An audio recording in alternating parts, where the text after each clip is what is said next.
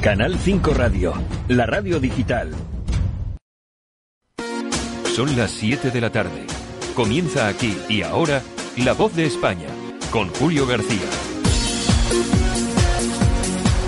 Bueno, pues muy buenas tardes. Eh, bienvenidos una vez más. Esto es Canal 5 Radio y con unos pequeños problemas eh, informáticos que han sido solucionados rápidamente por la hora del de arriba, porque si no fuera por él, me parece que nos íbamos a comer un pimiento.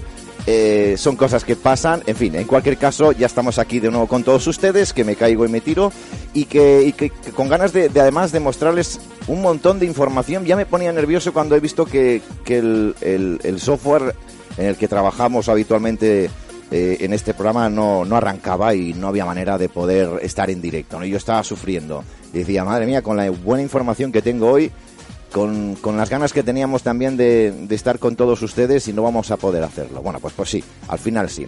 Bueno, gracias a todos y cada uno de ustedes, aquellos más de 1.600 amigos que ya de entrada en tan solo 8 minutos llegamos a, alcanzamos a tener en este, en este canal. En la caja de comentarios, eh, un montón de saludos. Buenas tardes absolutamente a todos los que nos acompañan.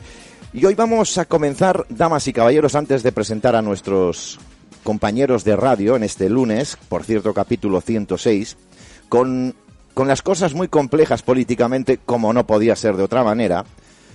Vamos a escuchar al señor, eh, a continuación vamos a escuchar al señor Ábalos, que tiene un mensaje. Luego yo tengo un mensaje para él. Así que si les parece, vamos a escuchar a Ábalos. Por cierto, antes, antes de comenzar, me gustaría, me gustaría comentar que hoy a las 8 de la tarde tendremos con nosotros a Luis Miguel Benito, eh, ese doctor que, que, ya saben ustedes, que lo conocerán porque apareció en televisión española cuando le preguntaron que qué le parecía eh, el, que los hospitales estuvieran tan colapsados y él dijo aquello de colapsados. ¿Dónde sacan ustedes la información? Pues bueno, pues este señor, este doctor, el doctor Luis Miguel Benito, estará de nuevo por segunda vez en Canal 5 Radio a las 8 y hablaremos de muchas cosas interesantes, como no podía ser de otra manera, para entender de qué va el rollo, de todo este rollo político, bicho, etcétera, etcétera, y sobre todo para recomendarle su canal, porque está pegando unos palos. sí, Luis Miguel de Benito está pegando unos palos brutales. Y esos palos quiero que también los pegue aquí, para que contra más personas posibles sean, escuchen a una voz autorizada. Bien, dicho esto, vamos con Ábalos, porque Ábalos ha lanzado un mensaje al Partido Popular.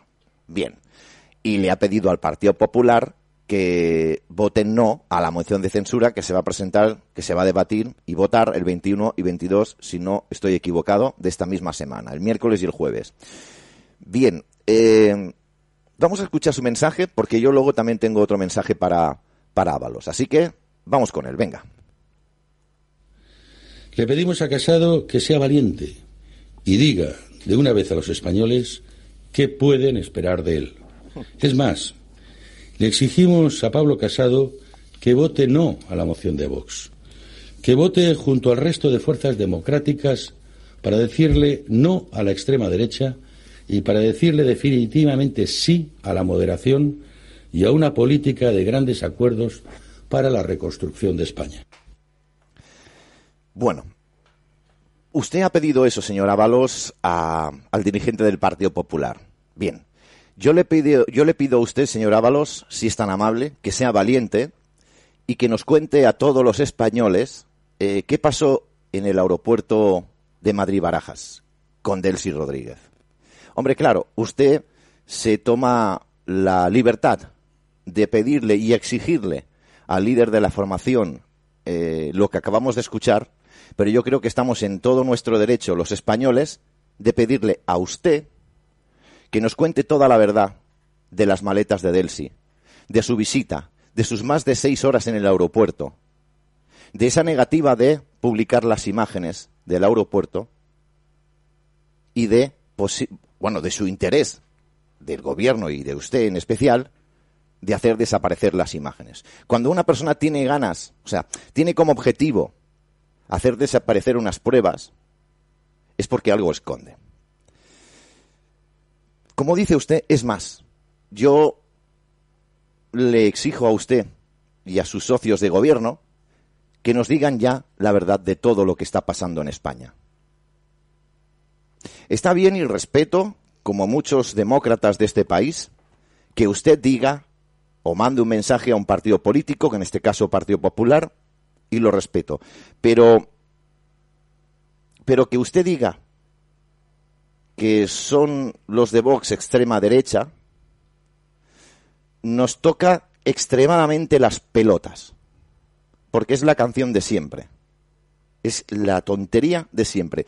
Seamos de Vox o no seamos de Vox, porque ya saben ustedes cuál es mi, mi inclinación política. Es decir, ningún partido. Vale la pena. Pero toca los cojones que siempre vayas con la mentirita y con la coletilla de extrema derecha. Quizás extrema necesidad, o me tenéis extremadamente hasta los cojones, o sois extremadamente sinvergüenzas, o sois extremadamente mentirosos, o sois supuestamente extremadamente mafiosos. Quizás sí, eso sí.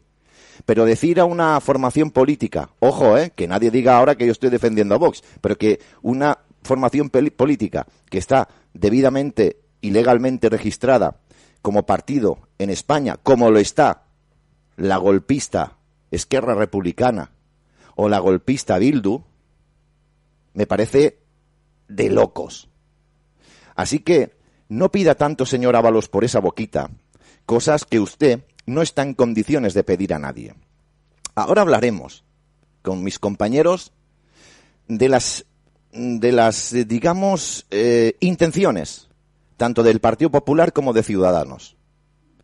Pero ustedes, Partido Socialista, y sus socios de gobiernos, no están en condiciones de pedir a nadie, absolutamente a nadie, Artura de miras, porque ustedes ni las tienen, ni las han tenido, ni las van a conocer. Porque lo que han hecho desde principio de este 2020 hasta el día de hoy ha sido nada más que destruir. No se lo cree, ¿verdad? ¿A usted Ábalos le parece bien que se quiera politizar el Consejo General del Poder Judicial? ¿A usted le parece que eso es democracia? Cuénteme otra nana, que con esa no me duermo, ¿eh? Cuénteme otra nana, con esa, con esa no me duermo. En fin, eh, primero las damas. Eh, Irene, muy buenas tardes. Hola Julio, buenas tardes y hola audiencia. Buenas tardes y gracias por estar aquí todos. Y que hay que luchar por España, aunque el gobierno de Frankenstein lo que quiera es hundirla. Bueno, no podemos decir que la están hundiendo porque encima nos denuncian, claro. Ah, claro, vale, claro, pues no, no, no, sí, sí, no. faltaría más. Si hay que decirlo, se dice. Vale, no, faltaría más. No, no, no, eh, y además lo que has dicho al principio, lo que opina yo no, no, no, no tiene nada que ver con lo que opina la cadena. Y luego la otra hombre. historia, do- la- o sea, Pero tú eres libre de decir lo que te dé la Vale, gana. Sí, joder, sí, pero que, faltaría sí, que más. no te responsabilicen a ti. Ya está, por eso, ¿no? Pero hay que decirle a este señor, el Ábalos, que está, o sea, está eh, u- incorporando al gobierno Frankenstein Hmm. la oposición que es el PP y Ciudadanos. Los está incorporando. Mirad España lo que están haciendo. Ya no hay oposición. Claro, claro, claro. Ya no hay oposición. No. Evidentemente. Si hay algo de oposición, si hay algo, seamos coherentes y quizás podríamos mirar hacia Vox, Vale. que son los únicos que, que aun estando, aún no formando parte de ningún gobierno, ni, ni haber entrado a formar parte de- de- de- del, del gobierno de España, de ninguna institución, Sí. coño, están ahí dando el callo más que incluso el Partido Popular Ciudadanos juntos. Exacto. O sea, lo que es oposición se ha vuelto pues totalmente gobierno Frankenstein. Si Bueno. la gente no se da cuenta y no ve que estamos desvalidos delante de una gente que a decretazo hace lo que quieren y nos mienten, Claro. pues eh, chiquillos, Vamos bien apañados, ¿no? vamos, sí, que os guste lo votado, no os quejéis. Claro, evidentemente. Gracias, Irene. Ahora, ahora debatiremos ciudadanos y cosas de estas. Roberto, muy buenas tardes. Hola, muy buenas tardes a todos ustedes. Un placer volverles a saludar. ¿Qué tal? Eh, Hemos estado de fiesta porque como el lunes hicimos fiesta, pues fíjate, hace un montón un de tiempo, fiestón. hace un montón de tiempo que no nos vemos. Sí, sí, pero sí, bueno, es verdad, eh, es verdad. pero venimos preparados. ¿eh? Pero A ver, pasan rápido las semanas también, muy ¿eh? rápido, muy rápido. Oye, hay una, hay una cosa importante y es que, claro, eh, la- a la gente hay que recordarle, ¿no? Que ese señor, pues, tuvo un, es el señor Ábalos, tuvo un episodio importante en el aeropuerto este de Madrid-Barajas. Cuidado, Se reunió claro. con una señora que la Interpol la está buscando, que no podía, no podía aterrizar prácticamente prácticamente en ninguna parte de Europa. Claro. ¿eh? La dejó aterrizar. Y no solo esto, señores, acuérdense, llevaba 10 maletas repletas de no se sabe qué. Claro. Supuestamente dinero. Dicen dinero, ¿eh? pero alguien me ha explicado, porque yo conozco a uno que trabaja en el aeropuerto, y el hombre me explicó que esas maletas no se las pudieron llevar con el carrito este normal. Las tuvieron que meter en ese carro, que es una plataforma rectangular, donde se ponen las cosas que pesan mucho. Y las maletas no las podían coger por el asa un hombre solo, porque se había roto el asa. Las maletas las cogían entre dos y las iban metiendo en el carrito. Y el carreto dicen que pesaba un cojón. Vale, evidentemente, Sí, o sea, sí, usted prende 10, oye, a ver, tenía que pesar mucho, ese dinero iba mojado, seguro. ¿Eh? Sí, sí, sí, Lo más cojonudo de todo es que evidentemente no estoy diciendo nada, no estoy diciendo nada porque estoy leyendo aquí de periodista digital, señores. Sí, bueno, claro, Yo no me claro. invento nada. Efectivamente. No me invento nada, estoy leyendo directamente de aquí, ¿eh? Dice, todo bien apunta que el dinero tiene por finalidad los partidos españoles de izquierda. ¿eh? Dice, aún no se ha podido demostrar. Pero el dinero tiene esa finalidad. Eh, se demostrará, ¿eh? Hombre, que si se demostrará. Se sabrá, porque esas grabaciones están guardadas. Sí, sí. Y esa policía que no pudo hablar en su momento, algún Hablará. día hablará. ¿eh? ¿vale? O sea, Luego que ellos en se la están prometiendo muy felices de que no pasará nada, porque Nada. ellos ahora intentan meter mano en la justicia para tapar todo esto, sí, pero sí, hombre. Pero ten en cuenta que hay Es una cosa cuestión que de tiempo. luego tiene mucha gracia. Fíjate tú, luego colocan todo ese cargamento y lo pasan por valija diplomática. O sea, ni se mira, ni se le hace una radiografía y se va. espera, espera. No fueron esto. 40 maletas, ¿eh? ¿Eh? No, no, es que nos están diciendo por aquí que fueron cuare- 40 maletas. No, no, No. más de 40 maletas. Casi se llega a la centenar de maletas, ¿eh? Y esto nos lo dijo una personita que estaba trabajando allí precisamente. Exacto, uno que ¿eh? trabajaba. tenemos nuestros O contactos. sea, uno que lo vio, ¿eh? O sea, uno, O sea, uno que vamos. vio. Señores, a ver, ¿eh? Os lo digo de corazón, ¿eh? Ya saben ustedes que nosotros no engañamos. No, la pregunta es, y ¿dónde- cuando, me lo, cuando nos lo dijeron dijimos, ¿cómo? ¿Cómo? Es que pesaban que aquello eran tanques, que una persona no podía arrastrarla. No, no, el, el- carro ¿qué fue la- carajo llevaban ahí El carro fue la hostia para moverlo. ¿Qué había dentro de las maletas? Eso digo yo. Señores? ¿Qué había ahí dentro? No lo sé, chicos, no, lo sé, sé, tendrán que sé. investigarlo. La pregunta es, ¿dónde fueron las maletas? Otro misterio. Otro misterio. Otro misterio. Algu- dicen las malas, lenguas, las malas lenguas que algunas fueron a casa del Chepas. No se sabe. Eso ¿no? no y se por sabe. eso y por eso colocaron los 40 policías, no para vigilar, al- no, no, para vigilar las maletas. ¿Eh?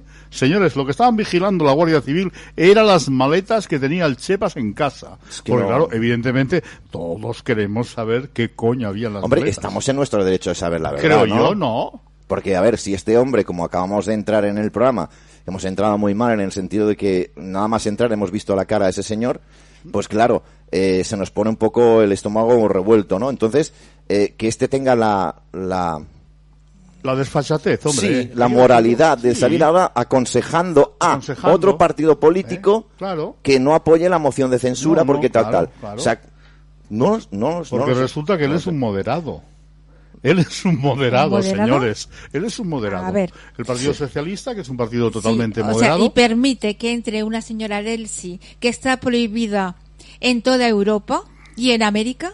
Sí, sí. Está vetada para, o sea, eh, la señora esta si llega en un aeropuerto normal, el este español, tienen derecho los policías de cogerla. No, no, de hecho no, orden. Orden, perdón. de sí, detenerla. De porque está detenerla. bus- es- claro, Orden, sí. claro, claro.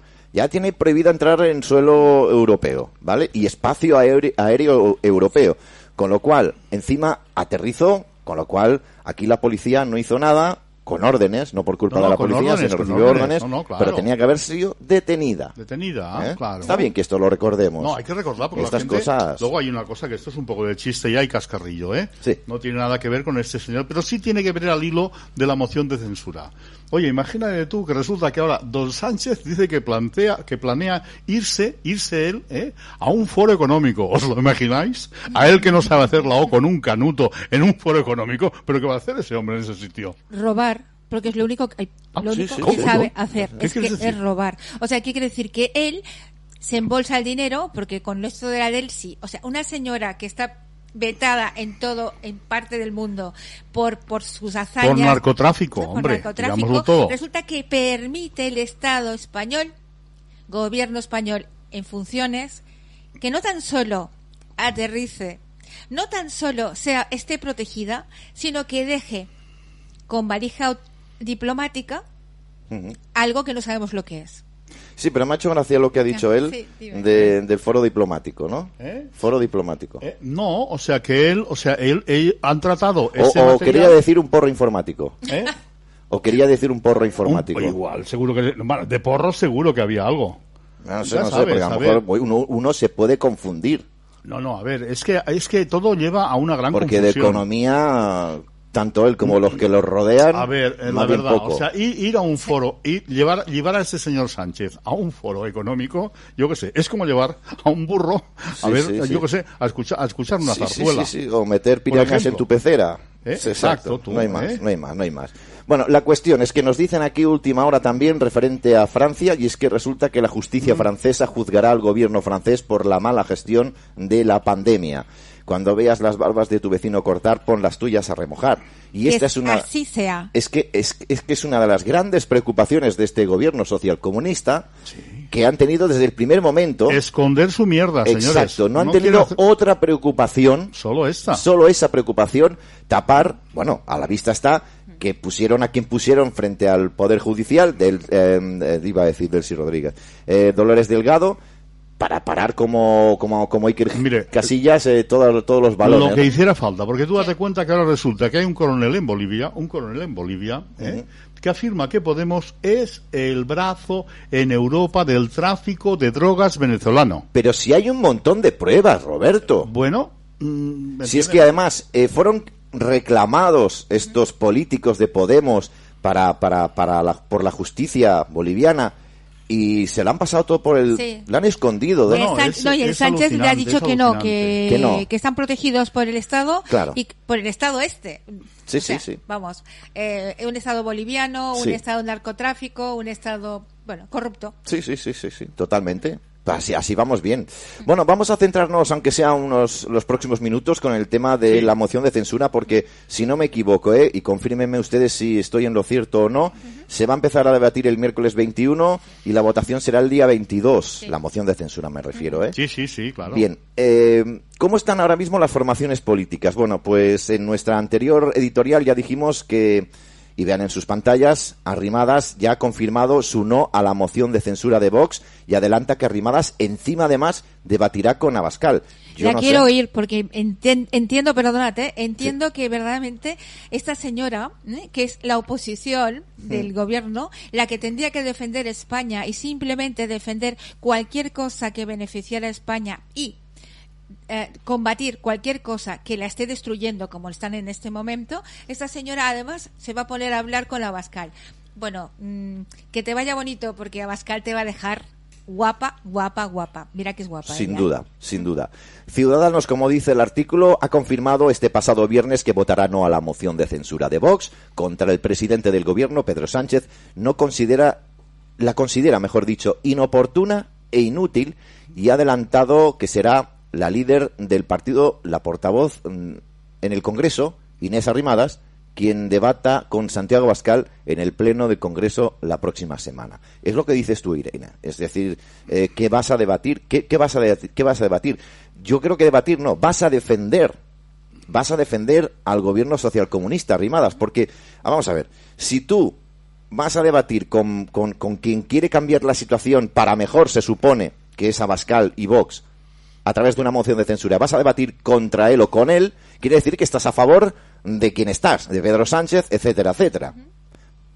A ver, Es yo grave, ¿eh? interpreto otra Es cosa. grave. Cuando uno dice voy a debatir, quiere decir que lo que quiere es acabarse de informar porque no tiene seguro su voto. ¿No? Esto sería lo propio. Pero decir voy a debatir, perdona, voy a debatir y previamente decir que ya voy a votar que no, es, es alucinante. Ahora, hay que tener en cuenta una cosa. Eh, si sabéis, este verano eh, hubo reunión de la gente esa de Bilderberg. Sí, Bilderberg, sí. ¿Eh? Bilderberg club. tuvo reunión. Sí. La señora Rimadas le hizo mucha ilusión ir a reunirse con la gente, con aquella gente, junto con el señor Casado, junto con el señor Sánchez, que es la primera vez que los llevan a ellos a un club de ricos. Sí, sí. Es como el Club Super 3, pero a Claro, nivel nacional mundial. ha- han podido llegar ahí al Super 3, se han hecho la foto con el Soros, ¿eh? Les han dicho, ay, qué nobles que quedaríais aquí cuando tengáis un poco más de dinero. Ahora no os preocupéis, que ahora con el gobierno en el que estáis, algo más pillaréis. Y los chavales pues se han puesto contentos. ¿Crees que, Claro. que- que se han retratado ya? Porque el Partido Popular, ojo, estos últimos días, jueves y viernes, han hecho casi lo mismo que Irene, perdón, que, que, Que Arrimada. ¿quién es El Arrimada, ¿no? partido están gallinar, quieres decir. El partido gallinar. El partido gallinar. Partido Sí, sí. gallinar. Partido gallinar. Exacto, pues eh, estaban debatiendo no si decían sí o decían no o se abstenían o no. Estaban debatiendo, cogeros a las butacas, si se abstenían o votaban no. No jodas. No contaban o con- no contemplaban la posibilidad de votar sí. No, No, no, no, no, claro, lo que claro, dice claro. Roberto es la gallina y la arrimadiza. O sea que la arrimadiza ya está dentro. Porque Claro, ella no. dice que no. Claro. Ya está dentro porque está arrimada, arrimada al gobierno Claro, claro. Frankenstein. Contento tiene que estar y- Pedro Sánchez, ¿eh? ¿Eh? ¿Eh? Que Pedro Sánchez Pues debe estar está contento. hombre, por Hombre, favor. debe estar contento. Está, Está, que, sa- pensando, está que yo lo he leído, leído, no sé si lo habéis leído vosotros, que puede ser que no asista a la moción de censura. No, no, que no va a asistir.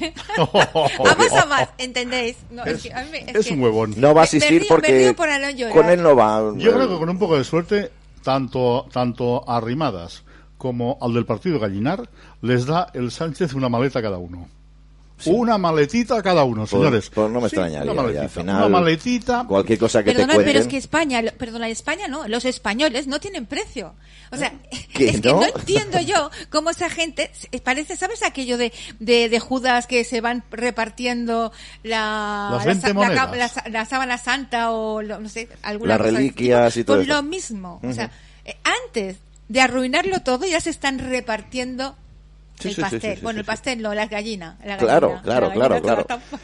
Bueno, Pero la pregunta es importante y ya que mañana los martes no hacemos programa de radio y ya llegaremos al miércoles Que ya a las estaremos en ello. 7 de la tarde, ya hablaremos Ya del tema esta. que ya estará sabremos. candente Pero ya, supongo que, que estas maniobras, tanto de Arrimadas como de Pablo Casado, Partido Gallinar, y de Arrimadas, Arrimada? ¿La eh, Arrimada? la Arrimada de Arrimada. Ciudadanos, supongo que sabrán que tendrán consecuencias fatales para de cara a próximos Perdonad, yo conozco gente que vota a unos y a otros y, Y- y no- les parece que son los santos. y no se están enterando Sí, de es nada. un poco ¿eh? como lo del, lo del bichito. O sea, resulta que alguien le dice que esto es santo santorum y se lo creen. No, no, no, Y ya está. Esto es lo bien para España.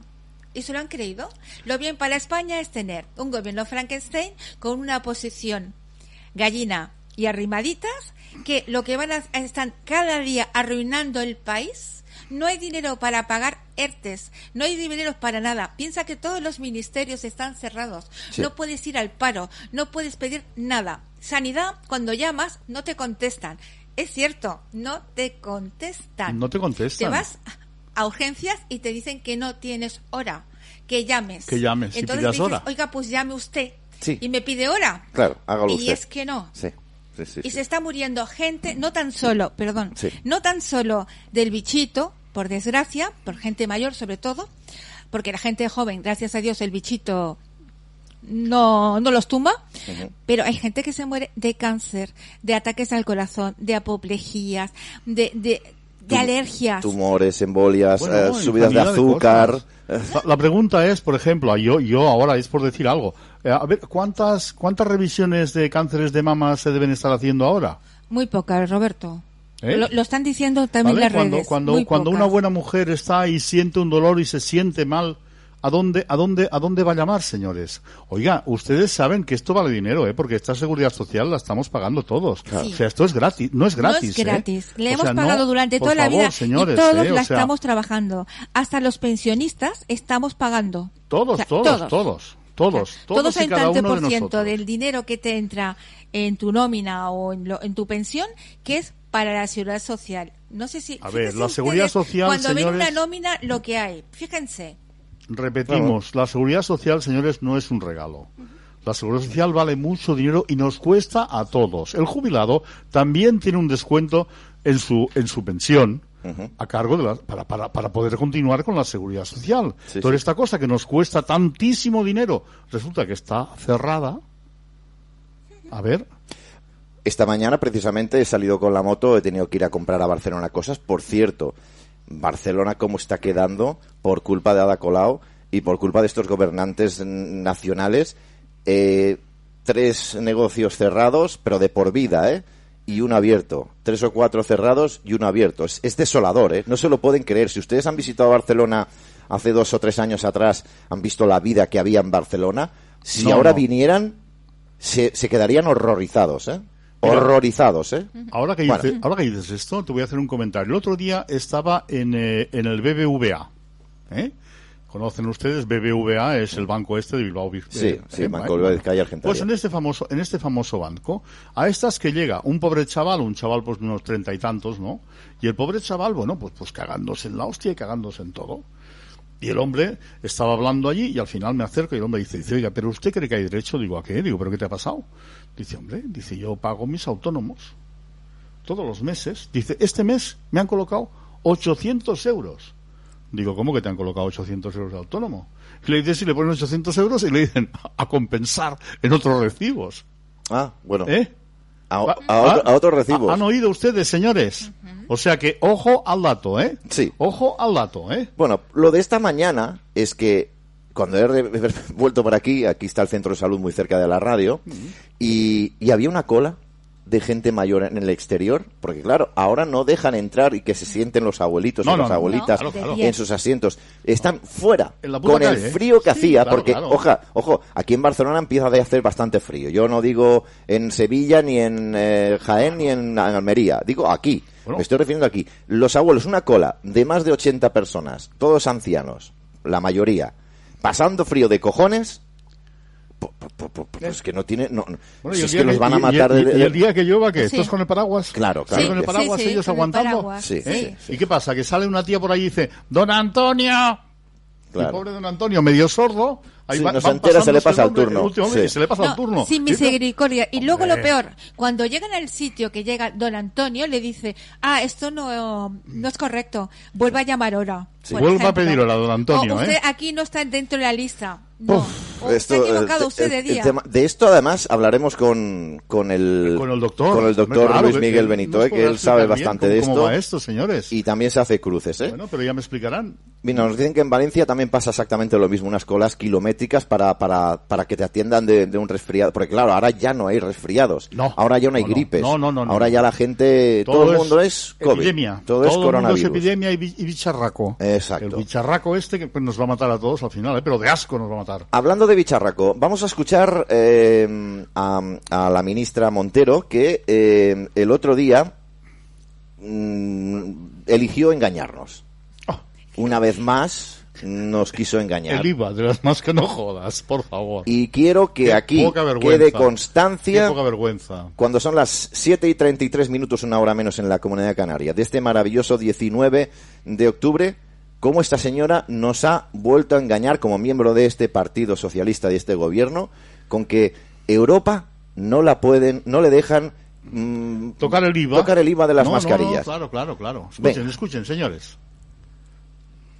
La cuestión concreta de las mascarillas es el reglamento europeo el que impide, el que prohíbe, el que se puedan eh, bajar eh, la venta, en la venta de mascarillas el IVA. No es una decisión del Gobierno de España. Hay un No, no, no, no. No, no, no, no. Dice que hay un reglamento. Sí. Es que, Hay un reglamento europeo que no te están permite. meando en la cara, Por eso, pero continuamente. la gente hace colas. Continuamente. Y la gente no sale a la calle.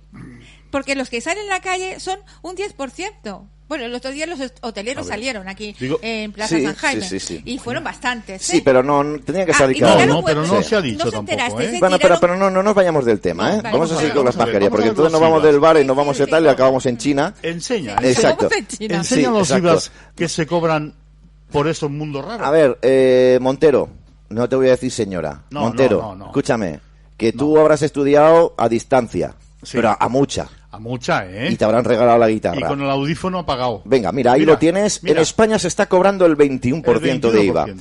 En Portugal se está cobrando el 6% de IVA. En Bélgica eh, también el 6%. En Francia el 5,5%. En Alemania el 5%. En Italia 0%. En Países Bajos 0%. ¿Alguna cosa que decir, compañeros? Esta es la normativa europea. Esta es la normativa europea. Para los españoles, claro. Claro. Aquí Bueno, los, los únicos que tienen que pagar el A ver. 21% son los españoles. Españoles, ¿cómo se os pone el cuerpo cuando veis que os están meando en la cara? A ver, ¿cómo se nos queda el cuerpo, señoras y señores, cuando llevamos años escuchando, porque lo hemos escuchado todos, que estaban orgullosos de que pagábamos los mismos, los mismos impuestos que los europeos? Se sentían orgullosos porque pagábamos la gasolina igual que los europeos, pero ellos tenían un salario mínimo de 2.000 euros y nosotros de 450. claro. ¿Vale? señores, esto lo seguimos aguantando. Yo hace tiempo que estoy diciendo, hemos de salir todos a la calle, pero ya, porque a finales de noviembre igual lo hemos echado. Y si lo hemos echado a finales de noviembre, a lo mejor tenemos suerte y celebramos unas, unas navidades como siempre, con la familia y a lo mejor hasta con un Belén, con, con- con la Virgen y el niño. ¿Eh? No con un par de maricones dándose por el saco, una no me seas, no me es seas facha hacer un Belén, un Belén con, con la Virgen José y con el niño Jesús. No. me seas facha, hombre. Eso es de fachas, por Bueno, favor. Bueno, es claro. es hombre, que- qué antiguo eres. hay que ver, ¿eh? Por Sí, sí. Ya Sí, nos sí. está diciendo Illa, ¿Eh? Illa Sí. Pipitilla, Sí, ¿qué está diciendo este? que está ¿Qué- diciendo que este, estas navidades, quizás la, el gran regalo de las navidades sea la vacuna. Ah, ¿eh? Ya que se lo va a poner él, se lo va a poner él. No, no, para nosotros. Ah, Para él no se la pone. Ay, conmigo que No, no, no. Y si no, se pone la buena, porque como no hará 5 o cuente. 6, se, Claro, se claro. pondrá la buena. Eh, Yo pienso igual que, que Roberto. Si sabe que no contar, cuente, si ¿eh? sabe contar, que Sí. conmigo no cuente. No, vamos, así no de claro cuente, te lo digo. Porque vamos, eh, para mí ese regalo, ¿sabes cuál sería el regalo idóneo que me pudiera hacer este gobierno social comunista? Que cogieran las maletas y se marcharan. Les regalo las maletas. La- exacto, que se vayan pero con, que se vayan. con las maletas de la Delsi, pero que se vayan, pero se vayan de España, ¿eh? De España, coger las maletas de la Delsi Sí, y señor, sí, por ahí. señor. Se pueden ir a Perejil, se pueden ir a, Mont- a Marruecos. se Donde pueden ir quieran, a- a Marruecos, hombre, que estarán bien vistos allí. Claro, por eso digo. ¿Eh? Porque Ese ahora- sería el mejor sabes- regalo. ¿Sabes la última, no? ¿Qué pasó? Que, coño, pues que están fletando aviones. Sí, Sí, están pues fletando aviones. traigo una cosita aquí que os va a encantar. Pues ya verás, pues espera, espera. No, no, sí, sí, ahora, ahora iremos esto, con ¿eh? el tema de... Porque claro, eh, damas y caballeros, aprovechando que somos más de 3.600 personas, gracias por incorporarse a esta sintonía, decirles que lo que está pasando en Canarias es muy, muy, muy, repito, muy grave. Los medios de comunicación están mirando para otro lado, porque evidentemente tienen órdenes de no incidir en, este, en esta temática, pero es muy grave, muy grave. Para, para entenderlo, habría que vivir allí, como muchos ciudadanos que se comunican conmigo y me dicen, Julio, esto no se puede aguantar. Me han pasado un audio y lo vamos a escuchar en breve, pero antes quiero ver otra incursión, incursión, incursión en los medios de comunicación. Yo no sé quién es esa señora, ahora la vamos a ver. Que dice algo así como que no se puede diferenciar el COVID de un resfriado común. Espera, espera, espera, espera, espera. Vamos por partes, como dijo ese gran filósofo del siglo XIX, Jack el Destripador. Vamos por partes. Sí. Así que vamos a escuchar a esta señorita o señora. Hemos identificado que es muy importante eh, en los brotes de los últimos días es que no se puede separar, no se puede distinguir el COVID-19 de un catarro. Bien. A ver, No hay Espera. manera de distinguir el COVID-19 de un catarro o de un resfriado. Vale, vale. Y entonces, entonces, entonces, si no se puede distinguir, me está diciendo, o podríamos decir, que todos los eh, positivos que hay son resfriados y por resfriados nos están confinando en toda España y en toda Europa. ¿Me están diciendo esto? Eh, a ver, yo lo entiendo muy claro, ¿no? Se dice muy claro. A ver, es, si es que hace tiempo que llevamos diciéndolo, que ese cacharro, ese aparato, lo único que dice, usted está en contacto con un virus. sí. Pero no sabe decir qué virus. Y lógicamente, es lógico. Exacto. O sea que es que están detectando la gripe estacional de cada año y están confinando Madrid y están dejando la economía de, los de- de la gente que se vaya a tomar por saco. Mira que lo avisamos, A eh. ese señor, a ese señor hostelero que no puede pagar la hipoteca, que no puede pagar la letra del coche, que no puede pagar a sus empleados y que no puede comer. Por favor, señores. Pero tú te crees, Roberto, no seas ingenuo, que, ingenuo, que les, es que les suda la polla. Ah, perdón por la expresión, eh, perdón por la No, ah, expresión. es que- es que perdón, uno eh, perdón, se va perdón, indignando y es normal. Pero es que estos gobernantes, sí, perdonarme, eh, No, es no, que a estos no, gobernantes no. les importa un comino el comerciante o el bar de que enfrente que tenga que abrir solamente cinco horas por la mañana y con mesas y no deja entrar a nadie. Les importa un bledo. Y sabiendo, porque lo saben, saben que todo esto es una tomadera de pelo y, lo- y los PCRs, a ver, contra más PCRs haya, más contagiados. Más, el domingo, claro. el domingo daban unas cifras por televisión, que digo yo, el domingo también se hacen PCRs, dos mil y pico de, positivos en no sé qué comunidad autónoma española. ¿A quién queréis engañar, sin vergüenzas? Si, lo- si no trabajáis entre semana, vais a trabajar el domingo. Exacto. A la mierda, hombre. Así de claro. Señores, eh, realmente estamos ante una cosa que totalmente es Uf. totalmente inaudita. O sea, no, no, no, es que yo no me lo habría imaginado nunca, de verdad. O sea, imagínense ustedes un, un gobierno que le pagamos para que gobierne, que le pagamos para que lleve España bien, para que lleve el timón a buen término. Oiga, por favor, ¿Pero qué están haciendo? Claro, y entonces, y mientras tanto, Roberto, perdóname, pues no es oportuna la moción de censura y no es el Exacto, momento. no es el momento. Iros a la mierda, Pues, hombre. ¿qué hay que- qué hay que esperar? Anda ya, hombre. ¿A qué hay que esperar, señores? Hay que No es esperar que oportuno. todo eh, reviente. O sea, yo pienso un poquito es aquello de un día lo dijiste, lo de la rana. ¿Os Sí, acordáis? sí. La hierba de la rana. Sí. El partido, este partido de Frankenstein más la oposición que ya se ha colocado dentro, ¿no? La gallinita y las rimaditas y al, al arrimado al, al fuego, eh, es- están calentando el agua de la rana. Y la rana no se da cuenta que es- la están matando, porque la están matando en toda España. Claro, claro. Y no se dan cuenta. No, no, y, y encima los gobernantes autonómicos piden más dureza. Exacto. Y piden un confinamiento general. Otra, otra, a ver, perdón. Es Pero que- vamos a ver. Perdón, me- y el Macron, el Macron ha puesto est- estado de alarma de, me parece que es de las 9 de la noche o de las 10 de la noche a Ah, las sí, 6 de la un mañana. toque de No tiene queda. lógica. Perdonad, es que este bichito... No tiene lógica. Es que es un poco borrachito No y un poco lógica. pendenciero. No tiene lógica. Eh, eh, ya, a- a- el otro día en no sé dónde, qué parte del sur de Andalucía, había un regente de un propietario de un bar que a las nueve de la noche ya salía con un micrófono ya en cachondeo. Venga, vayan acabándose la cena, que a las 10 hay que cerrar, que viene el COVID, que viene el coronavirus. Claro. Es que la gente se lo toma en cachondeo porque, no- porque España es así. Pero no es para tomárselo en cachondeo, porque se están riendo y nos están regando con meados Bien. en la cara. Es imposible. Mira, Ah, sí. eh, esta mañana, esta mañana, sin ir más lejos, coño, vamos a pasear, ¿no? Mm. Voy a pasear tranquilamente, pues bueno, pues un camino de estos de tierra, más o menos bien, y vas paseando, ¿no? Vas viendo todo Dios con su mascarilla, no sé qué. Es La distancia entre uno y otro en el camino de tierra, aquí, que está en Premia de Mar, coño, se puede hacer perfectamente de tres o cuatro metros por persona, ¿eh? Pues esta mañana, sin ir más lejos, vamos así tranquilamente, y de repente oigo, uno que tose, pero, pero con una tos, coño. Era un tío en bicicleta. El tío en bicicleta, sin mascarilla, sin nada, tosiéndome en la oreja. Digo, pero, pero será posible. Y momentos antes hemos pasado delante de una señora que yo llevaba la- la- la- la- el cacharro debajo de la nariz, porque es que no respiro, Claro. ¿eh? que me mira así con cara de mi maldición y dice, oiga, esto hay que ponérselo bien, ¿eh?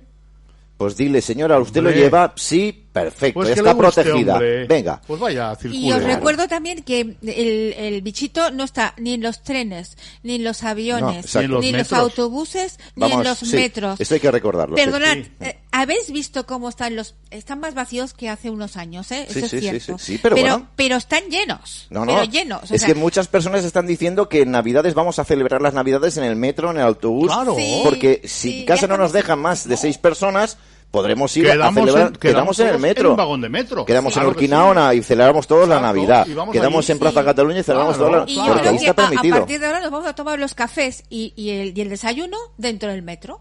Lo cogemos en un takeaway de estos así y nos ponemos en el metro y comemos. Muy bien, muy bien. A ver, Bueno, está prohibido. No sé si a ver, sabréis, no sé si sabréis la última, pero la última es que dicen que el, el coronavirus podría estar en el baca- bacalao congelado.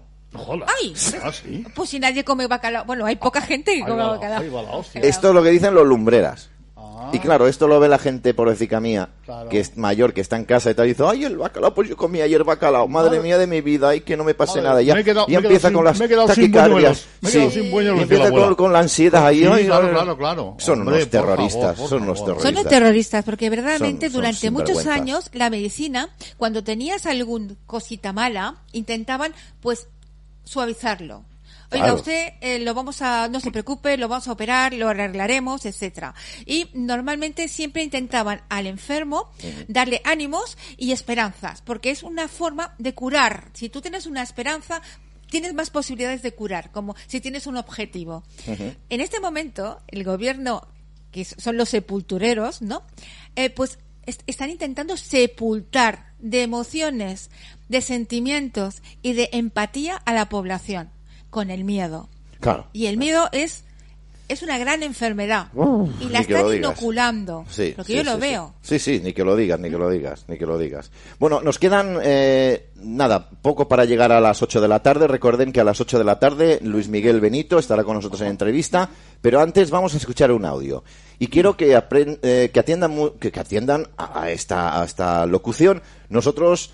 eh, bueno, es una locución que está por internet, sí, y nos la han enviado como se la podían haber enviado a ustedes, que quizás se la han enviado a ustedes. Bueno, pero nosotros hemos protegido la voz de esa persona, la hemos distorsionado, así que no se preocupen si escuchan una voz un poco con un vibrato, una especie de trémole o con un efecto, ¿vale? Porque es para proteger la identidad de esta persona. Por lo menos que por Canal 5 Radio esta señora no eh, o señor no esté delatado o delatado, quede descubierto, ¿vale?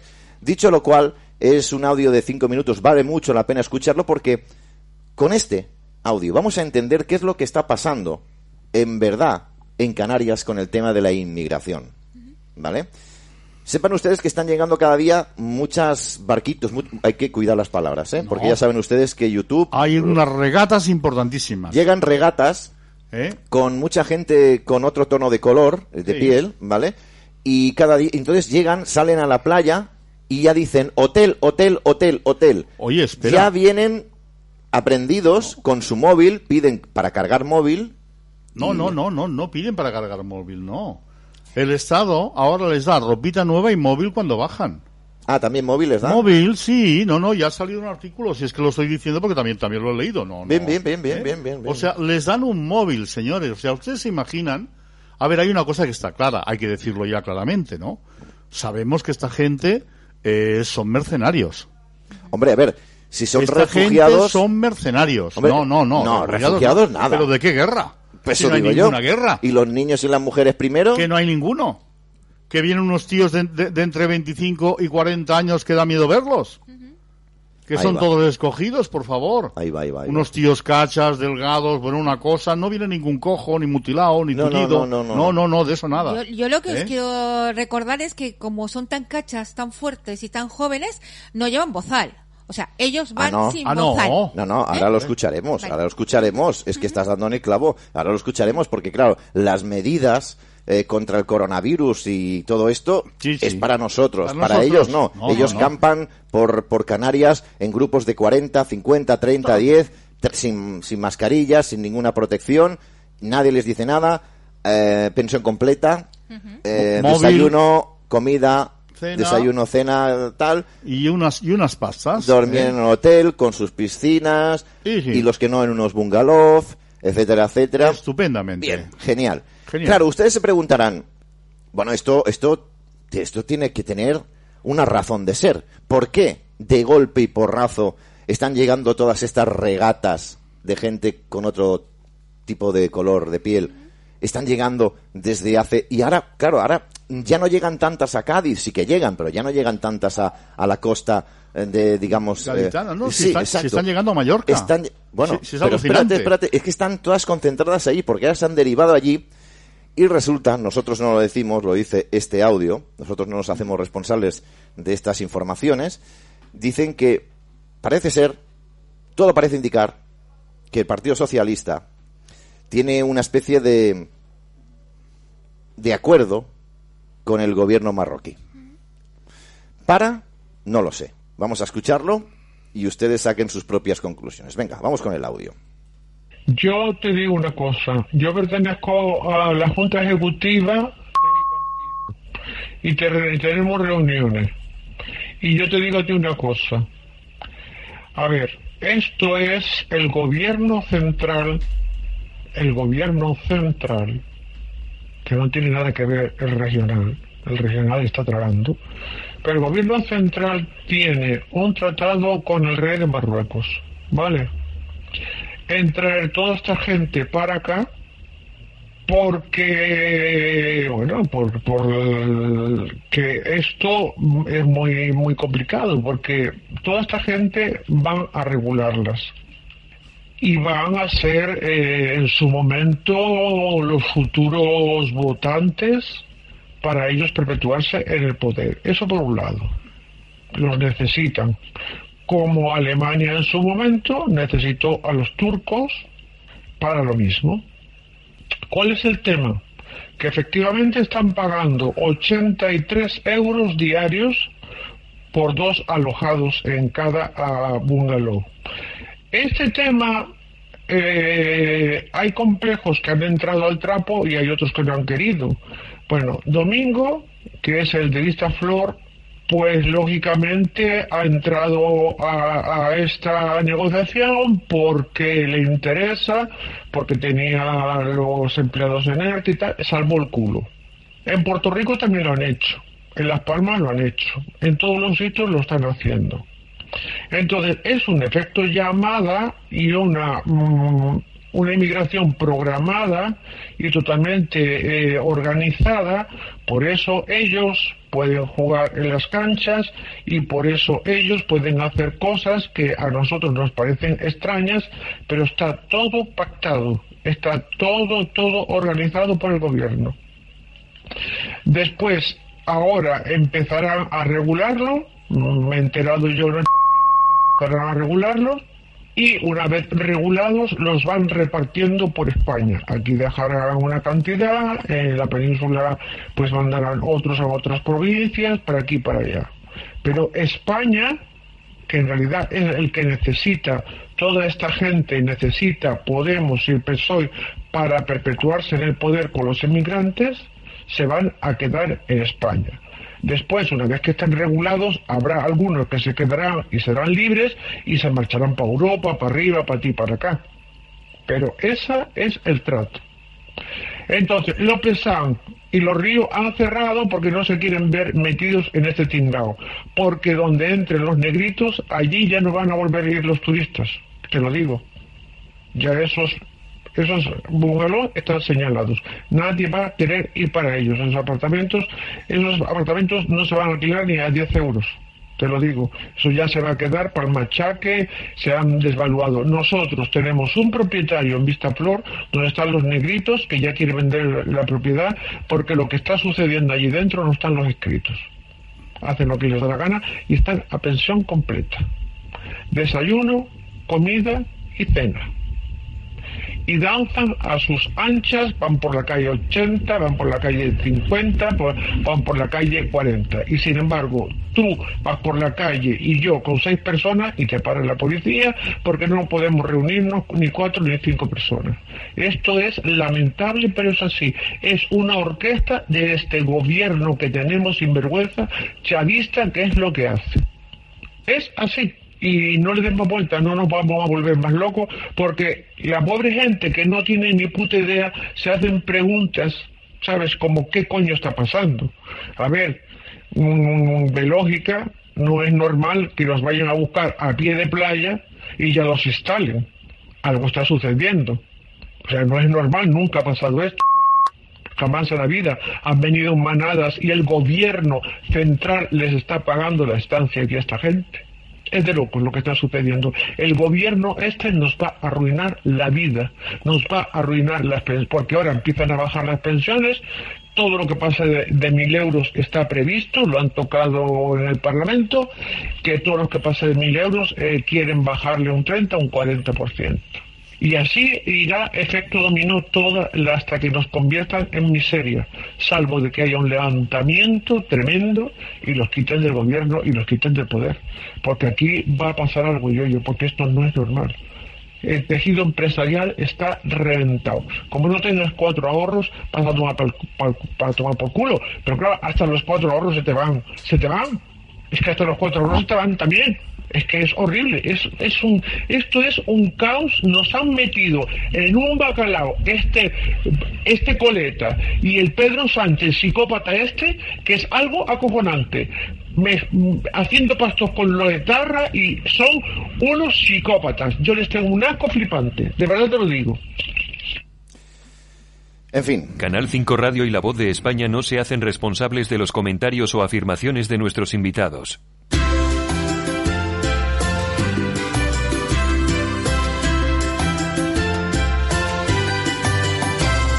Canal 5 Radio, la radio digital. Roberto, eh, acabas de comentarme, eh, eh, bueno, el, audio es realmente espectacular. a ver, espectacular. señoras y señores, claro, a mí después de esto solo se me ocurre, solo se me ocurre una cosa. Y es que saben ustedes que evidentemente el tema del incenso, este año han dicho que no hay viajes del incenso.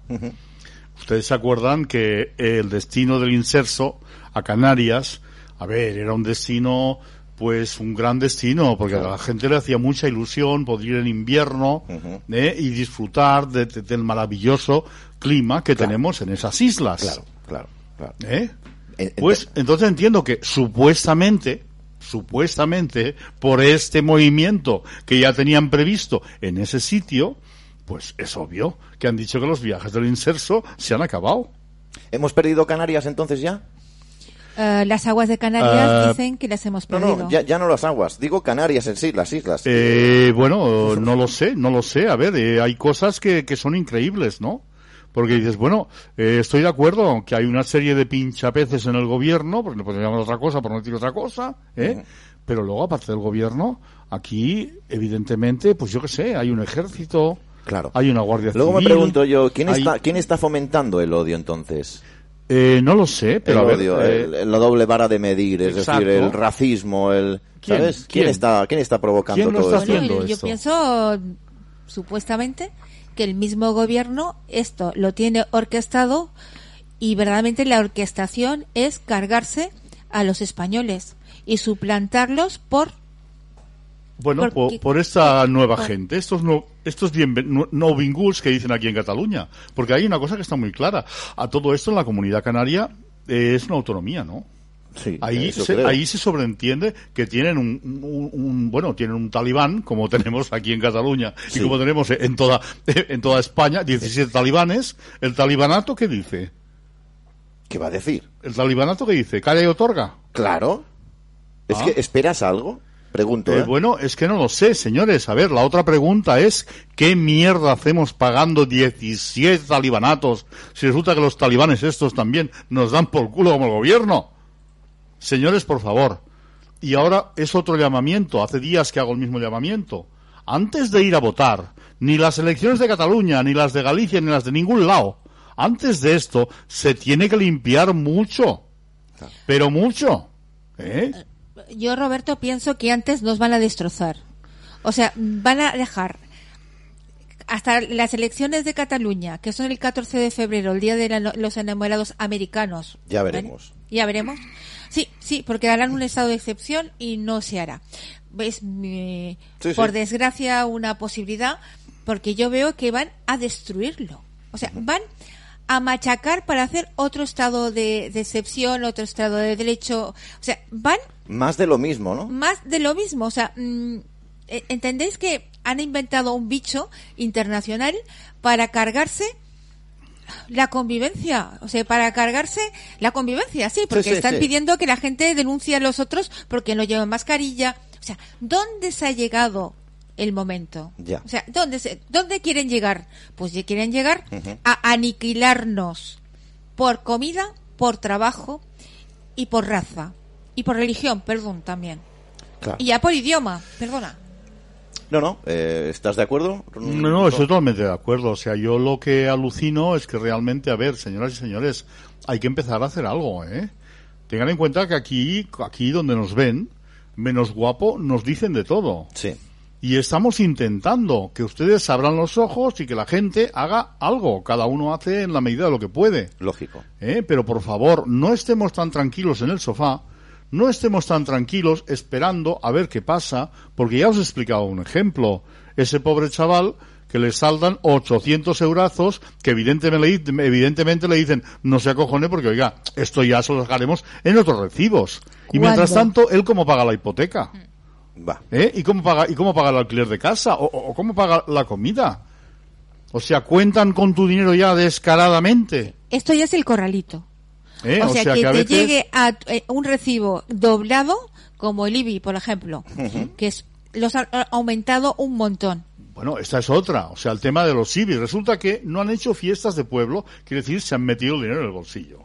Están los pueblos hechos una mierda, llenos de agujeros, sucios, llenos de mierda amarilla por todas partes, al menos aquí. Yo no sé cómo lo tienen allí, pero aquí está así. Y encima suben el IBI. Increíble. Es lo que hay. Increíble. Las 8 de la tarde, ya escuchan los sonidos del punto horario, una hora menos en nuestra queridísima Canarias, que nos duele, claro que nos duele, Hombre. pero es que son los propios canarios los que tienen que, que levantarse al final y, y acabar con, con todo esto. Bueno, es más, yo creo que es toda España la que tiene que de alguna manera levantarse eh, y acabar con toda esta falsedad, esta gran mentira, ¿no? Eh, ya tenemos, cambiamos de tercio, tenemos con nosotros, como ya les habíamos prometido y cumplimos fielmente en la medida de lo posible nuestros horarios, a veces se nos va la castaña, pero bueno, hay mucho temario en muchas ocasiones y es muy difícil cumplir los horarios. Pero a las 8 teníamos comunicación pactada con, con el doctor Luis Miguel Benito eh, para hablar un poquito de esta situación, ¿no? y de todo lo que nos está cayendo. Y que él diga lo que tenga que decir y hable libremente. Y oye que aquí nadie cuarta la libertad de expresión de nadie. Podremos estar más o menos de acuerdo con sus impresiones yo creo que estaremos totalmente de acuerdo.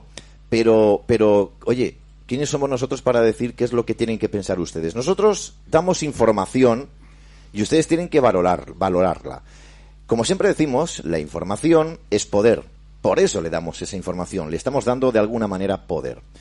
Si algunas informaciones ustedes no las tienen, no se las quieren mucho, me parece muy bien. Pónganlas en cuarentena, pero sobre todo no desechen esa posibilidad, esa cierta información que le damos, porque quizás puede ser muy valiosa. Hoy vamos a hablar, como decíamos, con el doctor Luis, de, Luis Miguel Benito, que además yo les voy a recomendar su canal de YouTube y lo vamos a ver ahora mismo en, en la pantalla, ahí lo tienen. Tiene ya 13.600 suscriptores. Si quieren darse hacerse suscriptores de su canal, háganlo porque tiene vídeos espectaculares. Luis Miguel Benito de Benito. Como espectacular es nuestro queridísimo Luis, que ya lo tenemos al otro lado. Míralo, míralo qué bonito es. Luis, muy buenas tardes y bienvenido. Buenas, a ver si consigo, a ver si consigo veros yo también, porque estoy con el móvil. No, no, no nos vas a poder ver, no, porque es. Ah, sí. vale, vale, vale. Sí. Estaba intentando mirarlo. Me veo en pequeñito y claro, no estaba yo. Claro, solamente Vale, pues te vas a ver, bien. te vas a ver tú solamente, ya está. ¿Se oye bien? Se oye perfecto, se oye perfecto. Vale, es que tenía un micro aquí conectado, pero no sabía cómo conectarle aquí al, al teléfono, pero bueno, me vale así. Se escucha, Muy tú- bien. sobre todo que tú estés cómodo. ¿Estás cómodo? ¿Estás bien? ¿Todo perfecto? Sí, sí, sí, sí, estoy cómodo, comodísimo, sí, sí. Vale, Bueno, perfecto. cómodo, eh, porque estoy en casa, ¿no? Pero ya sabes que la situación no es para estar cómodo, ¿no? No. Pero en fin, No, no, está cómodo. no. Acabo de recomendar eh, tu canal de YouTube porque creo que es muy importante.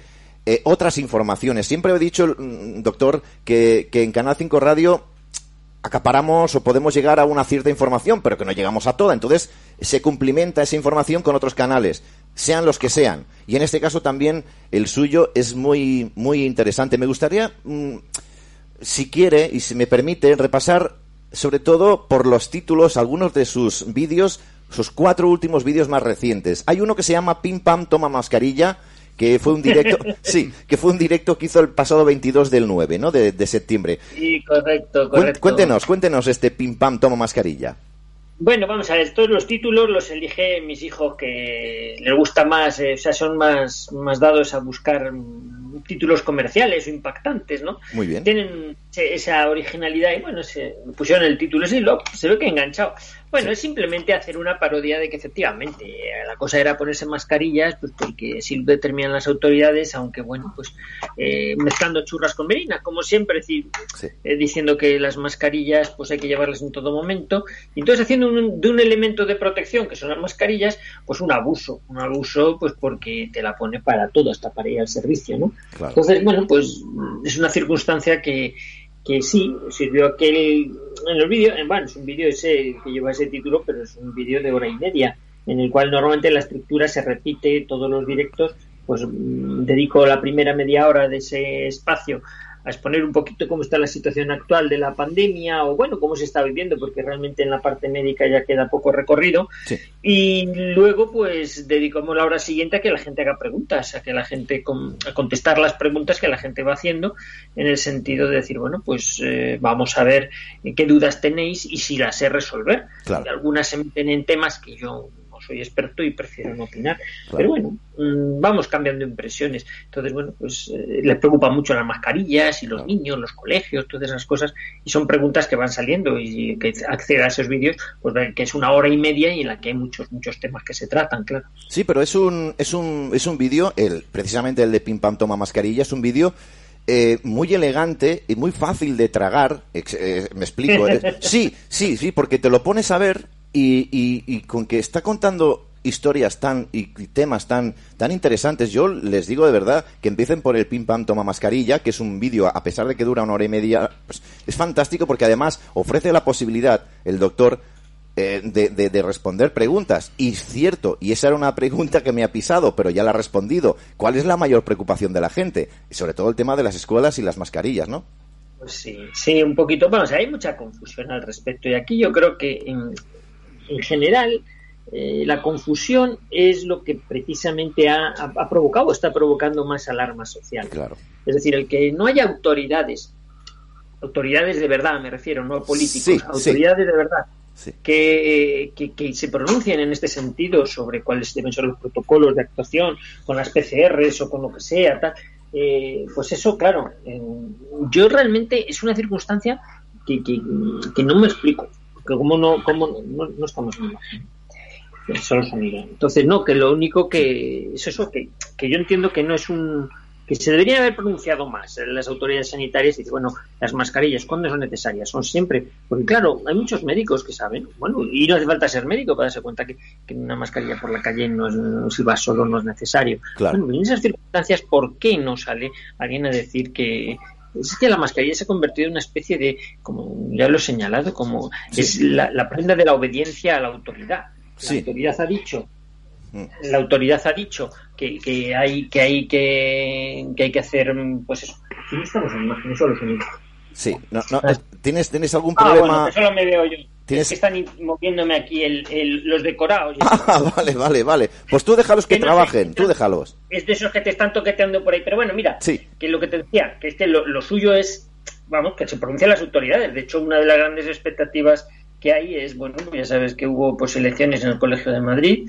hay una nueva junta directiva hay un nuevo presidente del Colegio de Médicos Sí. y bueno las declaraciones preliminares que había hecho pues apuntaban a que desde su punto de vista también había un cierto desbarajuste con esto las medidas que se estaban proponiendo y Claro. una de sus primeras medidas como presidente estaba la formación de un comité eh, experto, un comité experto mm, de médicos, de Claro. médicos que realmente vean pues, qué utilidad tiene esto o en qué circunstancias.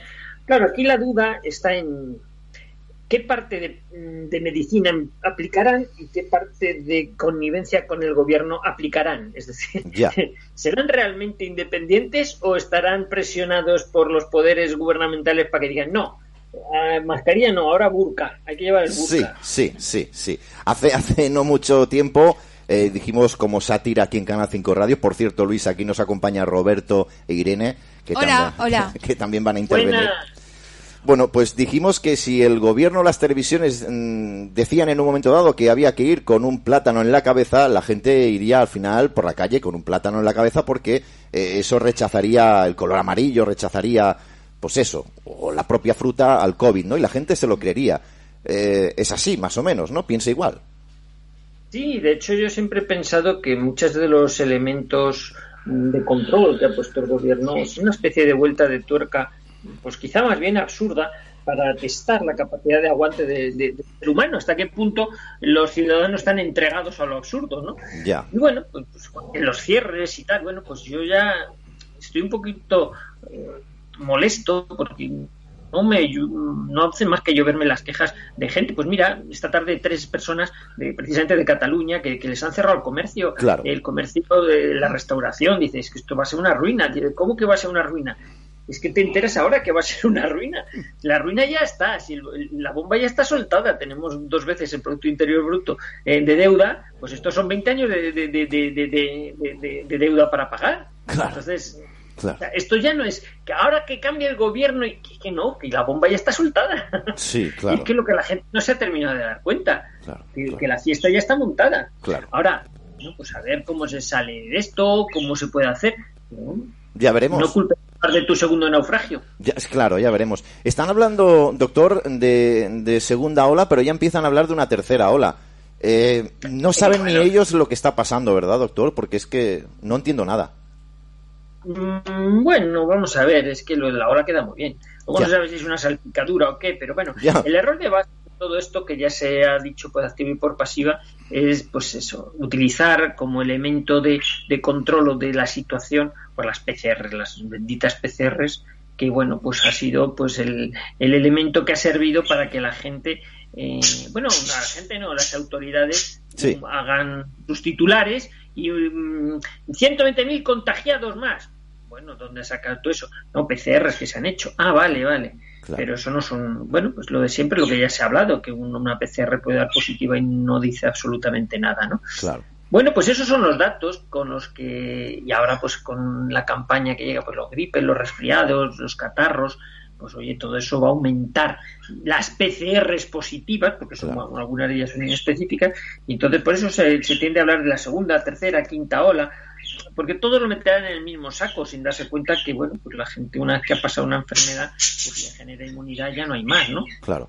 Entonces, bueno, pues eso es una circunstancia que, que yo no sé hasta qué punto, eh, por ejemplo, cuando tomen las riendas, que yo aspiro a que la tomen las autoridades sanitarias, pues realmente eh, las autoridades sanitarias de verdad, los médicos, pues digan, mira, vamos a poner las cosas en su sitio, porque esto no es así. Exacto, ¿Mm? exacto. Tengo Pero yo no sé si lo o no. Bueno, veremos a ver qué pasa. Eh, el título del último vídeo, que tengo que reconocer que no he visto, pero dice mucho, porque eh, lo titulas y que ya tiene más de 38.000 visitas, es La pelota en el tejado de los jueces. ¿A qué se Sí. refiere esto, eh, doctor? Bueno, pues se refiere básicamente a, a una cuestión que es muy, muy clara. Vamos a ver. yo creo que el gobierno se ha dado cuenta que la parte médica de la, de la, de la, de la pandemia se le ido de las manos hace tiempo. Claro. Entonces, de hecho, empieza a haber voces disonantes y empieza a haber querellas, empieza a haber demandas. Empieza a haber colectivos que están demandando, denunciando eh, a instituciones gubernamentales, están pidiendo responsabilidades, también a médicos. Sí. También a médicos están surgiendo las primeras denuncias. Pues bueno, Claro. o- o, por ejemplo, pues no sé, Verdasco se enfadó mucho, ¿no? Con que le hubiera dado positiva a su PCR y no le dejaran jugar y luego era un falso positivo, cosas así, ¿no? En fin, mm, hay mucha gente enfadada. Claro. ¿Qué pasa? Que esto va a generar querellas, va a generar demandas. Entonces, claro, hay que. mm, ¿Qué es lo que está haciendo el gobierno? Pues hacerse con el Poder Judicial. Vamos a juzgar lo que nosotros queramos que se juzgue. Claro. Entonces, por eso digo que la pelota está en el tejado de los jueces. Te voy a contar un ejemplo. Sí. Una señora pues dice, oye, mira, que es que resulta que mm, tengo un niño de año y medio con mocos. ¿eh? Le he llevado al pediatra y el pediatra me ha dicho que le tengo que hacer una PCR. Jo. Yo me niego. Y, Claro. el, y el pediatra me ha dicho que si no, lo pondrá a manos del juez y son tres- 3.000 euros, pueden ser 3.000 euros de multa. Ya. Ya. Entonces digo, bueno, eso lo tengo que verificar porque a mí me suena raro, no, rarísimo. Pero claro, si llega un momento en el que son los jueces los que deciden cuándo hay que hacer PCR, Claro. entonces ¿qué pinta un médico? Hmm, buena pregunta. Buena pregunta, sí, señor. Buena Claro, pregunta. entonces, claro, yo en esas circunstancias dice, bueno, al final la, la justicia es la que ejerce la medicina, es la que ejerce todo, y de en manos de quién está la justicia, como le preguntaron, si en manos de quién está la fiscalía, Ya. del Estado. Exacto. Aquí no hay más que rascar ya. No hay más que A mí me da exactamente igual lo que digan ya los médicos, porque yo tengo mis jueces que me van a decir lo contrario. Claro. Es decir, eh, por eso digo que la pelota está en el tejado de los jueces, Claro. por eso mm, es evidente. Eh, fíjate que en España creo que es el único país, a lo mejor me equivoco y me podéis corregir, pero que no hay ningún juez eh, imputado por, por corrupción. Estás en lo cierto. Ninguno. Estás en lo cierto. Estás en lo Yo no lo sé, ¿eh? pero No. vamos, eh, yo sé de, de en Estados Unidos, por supuesto, en, en Italia con la mafia y tal, pero en España un juez, bueno, algún por prevaricación, ¿no? Nada, pero, nada. Pero por corrupción. Entonces, claro, esto llega un momento que qué elementos de corrección tiene el, un, un Estado si, los elementos de corrección están en manos del Estado. Claro. Un momento pues aquí hemos llegado a una dictadura. Hemos llegado a un sitio donde ya no cabe la posibilidad de enjuiciar un delito. Claro. Claro, cuando nos dice, es que, ¿cómo vamos a, a- a encausar a Pablo Iglesias, que es el, presidente, el vicepresidente de gobierno? Si le ha cagado, si ha hecho algo malo, pues Claro, claro, claro. no sé, quiero decir, mm, si es flagrante, o sea, que yo no sé, yo, no- yo no soy el que imparte justicia, tal, pero quien dice ese, pues otros, no han ido otros, tal, o han estado un secretarios de Estado en, en la cárcel, ¿no? Claro.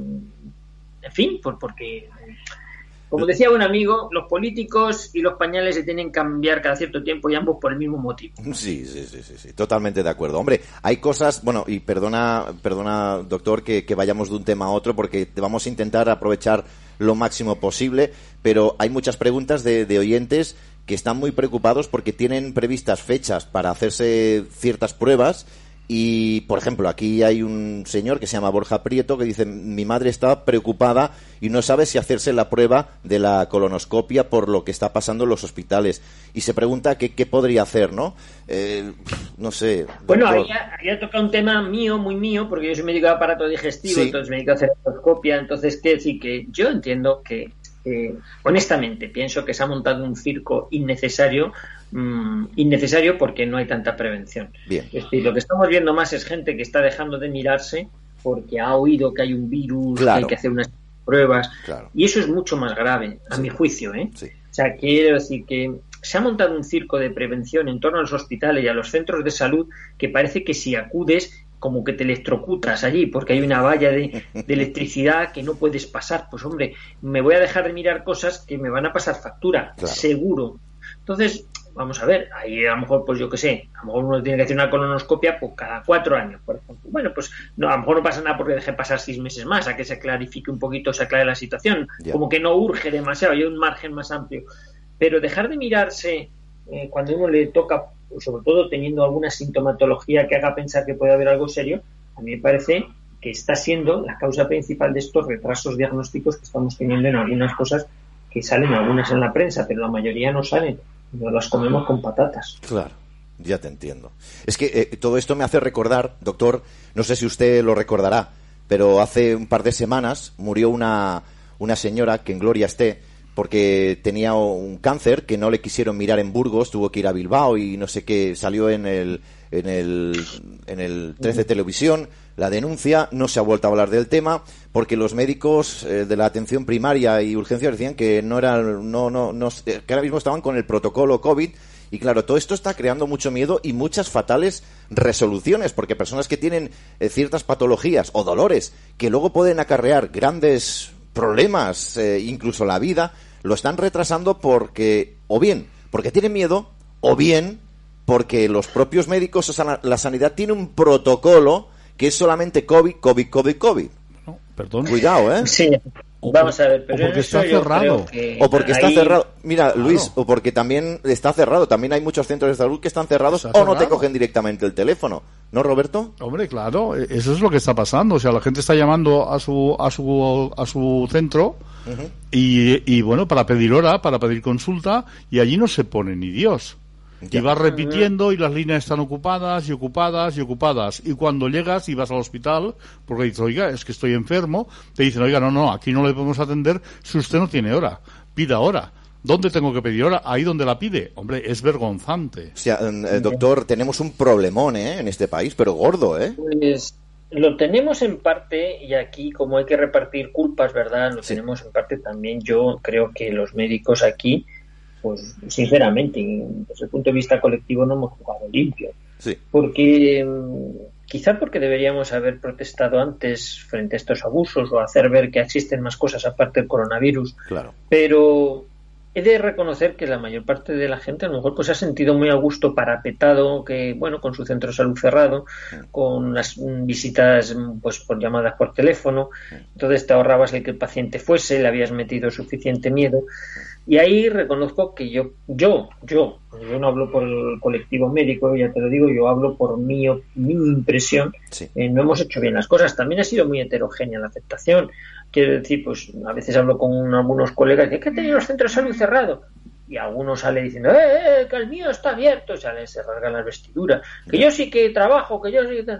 No lo sé, quiero decir que eso es muy heterogéneo, depende de cada geográfico en España, ¿no? Una cosa es los centros de salud eh, públicos y otra cosa los privados. Los privados sí que están abiertos porque eso es, es así, es real. Pero los públicos en muchos pueblos del norte de Cataluña, para no ir muy lejos, eh, están cerrados y tienes que llamar y tienes que irte a otra población porque dicen que ese no lo pueden abrir, etcétera, etcétera. O sea, sí que está claro. Ya, ya todo esto se está mezclando, pues eso, la cuestión sindical también, la cuestión de reivindicación sindical, que las plantillas son escasas, que nos pagan poco, que necesitamos más reconocimiento de la carrera profesional, que nos hagan un, contrato fijo y no y no está estos contratos que nos renuevan cada tres meses de mierda.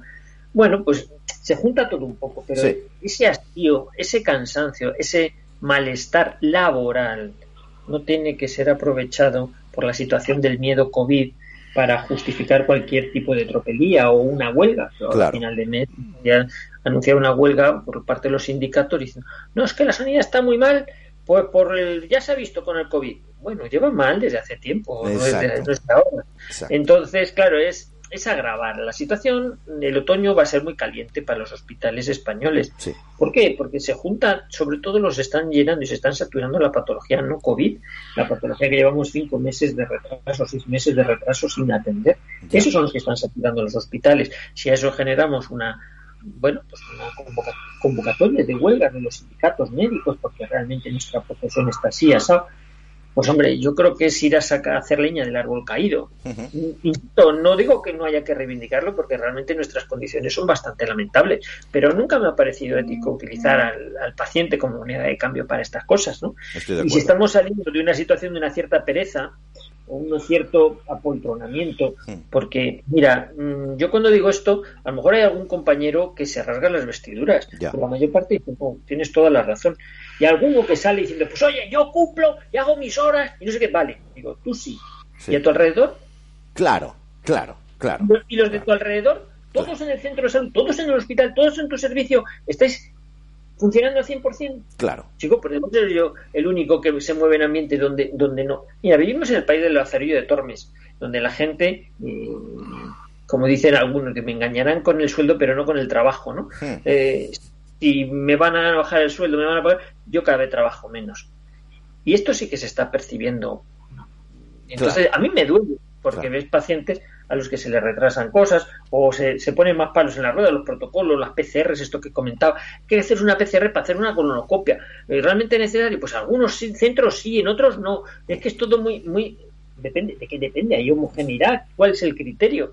Entonces, a veces da la sensación de que estamos poniendo palos en, la, en, las ruedas porque no queremos hacer las cosas. Claro. A mí me duele decirlo. Yo no soy nada corporativista y reconozco pues, que, mi, profesión pues ha sufrido mucho, está sufriendo mucho, pero pero no es no es para no es para decir que hemos jugado limpio, ¿eh?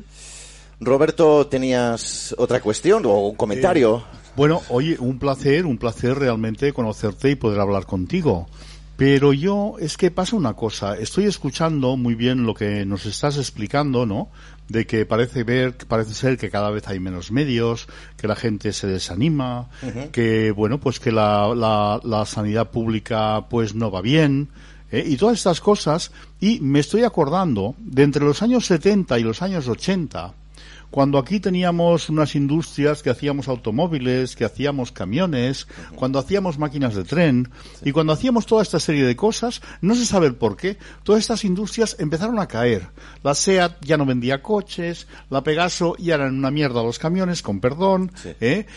Hemos llegado al punto que nos hemos vendido Iberia. Mi pregunta es, ¿están haciendo un movimiento para poder vender esos hospitales a bajo precio? Esos hospitales que nos ha costado tanto dinero a los españoles de tener y esos servicios sanitarios que han sido el orgullo de España hace 10 años. ¿Están, ¿Están moviendo esto para ver a quién se lo venden? Tal vez lo comprará Soros bajo mano o algún amigo suyo. Privatizarlos, entonces. Claro. Y entonces ya rápidamente pasarnos a una medicina privada. Nos preguntamos. Nos preguntamos, ¿eh? Porque claro, piensa mal y aceptarás. No sé. A ver. Bueno, yo no, yo no lo sé. Vamos a ver eh, aunque si, no sé, si estuviese, yo que sé, en el gobierno o el PP, pues siempre ha sido más acusado de, privatizar la sanidad, sí. pues a lo mejor parecería lógico, estando el PSOE, mm, me, parece paradójico, ¿no? Que quieran privatizar. sí, sí, sí, me parece paradójico, pero que decir es que yo creo que ya no es una cuestión de PP y PSOE, porque es, en el fondo es lo mismo, por lo correcto, menos desde Correcto, correcto, exacto, muy bien, muy bien. Es un problema, es un problema de especuladores. Sí, señor. De especuladores. Por eso, pues eso sí va a haber, o sea, en el fondo yo creo, todas estas maniobras van en la línea de haber, si generamos una crisis, y en tiempos de crisis los especuladores compran barato. Sí. Compran barato porque las cosas están mal gestionadas o están arruinadas. Y entonces, como hay un, ser, unos servicios que prestar, sea en la sanidad, sea en el turismo, en la restauración, eh, pues todo eso, los viajes, los turoperadores, todo eso está a punto de quebrar, si no ha quebrado ya. Los hoteles, ¿por qué? Porque no tiene. Pero ya están los fondos buitre comprando esto a precio de saldo. Esos fondos buitres están participados por la derecha, por la izquierda y por todos. No entiende de ideologías, doctor. No, no, no, no. Entonces quiero decir que el objetivo es hundir la economía. Claro. Ese es el objetivo. Con la excusa primero de un virus, vamos a meter miedo, vamos a qué, y soltar unos cuantos botes de humo. Te voy a sacar una vacuna. Claro. Yo creo que tampoco tiene especial interés en hacer una vacuna, pero pues, mientras la gente esté hablando de una vacuna, o de dos, o de tres, o de cuatro, pues ya está. Pero esos son problemas colaterales, ahí no está el meollo del problema. Claro. El problema real es resetear la economía nacional y mundial. España sí que es estratégico. ¿Cómo, cómo, me gusta escucharlo, eh? Joder. Yo no sé, yo no sé hasta qué punto, porque la sanidad es un tema muy sensible, pero es que la sanidad en España siempre ha sido prácticamente la sanidad de calidad universal, estatal. ¿eh? Esto era de Franco, pero bueno, después también se mantuvo una temporada, ¿no? Sí. Y luego ya con las transferencias autonómicas, pues ya perdió un poquito el carácter eh, de, igualdad en la, posibilidad de acceso a los servicios médicos, porque cada comunidad, pues dependía de los recursos que tuviera, pues así aplicaba sus servicios a sus, a sus habitantes. Hmm. Bueno, pero ha sido una, sanidad ejemplar en muchos aspectos. Ahora bien, yo pienso que como el tema de la salud es muy sensible, eh, como dicen los, los economistas, la sanidad o la salud es un producto de demanda rígida. O sea, uno puede recortar en, turismo, incluso hasta, hasta, hasta en alimentación, puede bajar la cesta de la compra, pero parece que con la salud no se juega y entonces está siempre, eh, me gasto lo que haga falta, ¿no? Este concepto de eh, la salud por encima de todo. Bueno, pues eso, pues hay grandes grupos inversores que están al acecho. Yo me cuesta creer que un día la sanidad pública española se desmantele y se quede en manos privadas. Claro. No lo sé.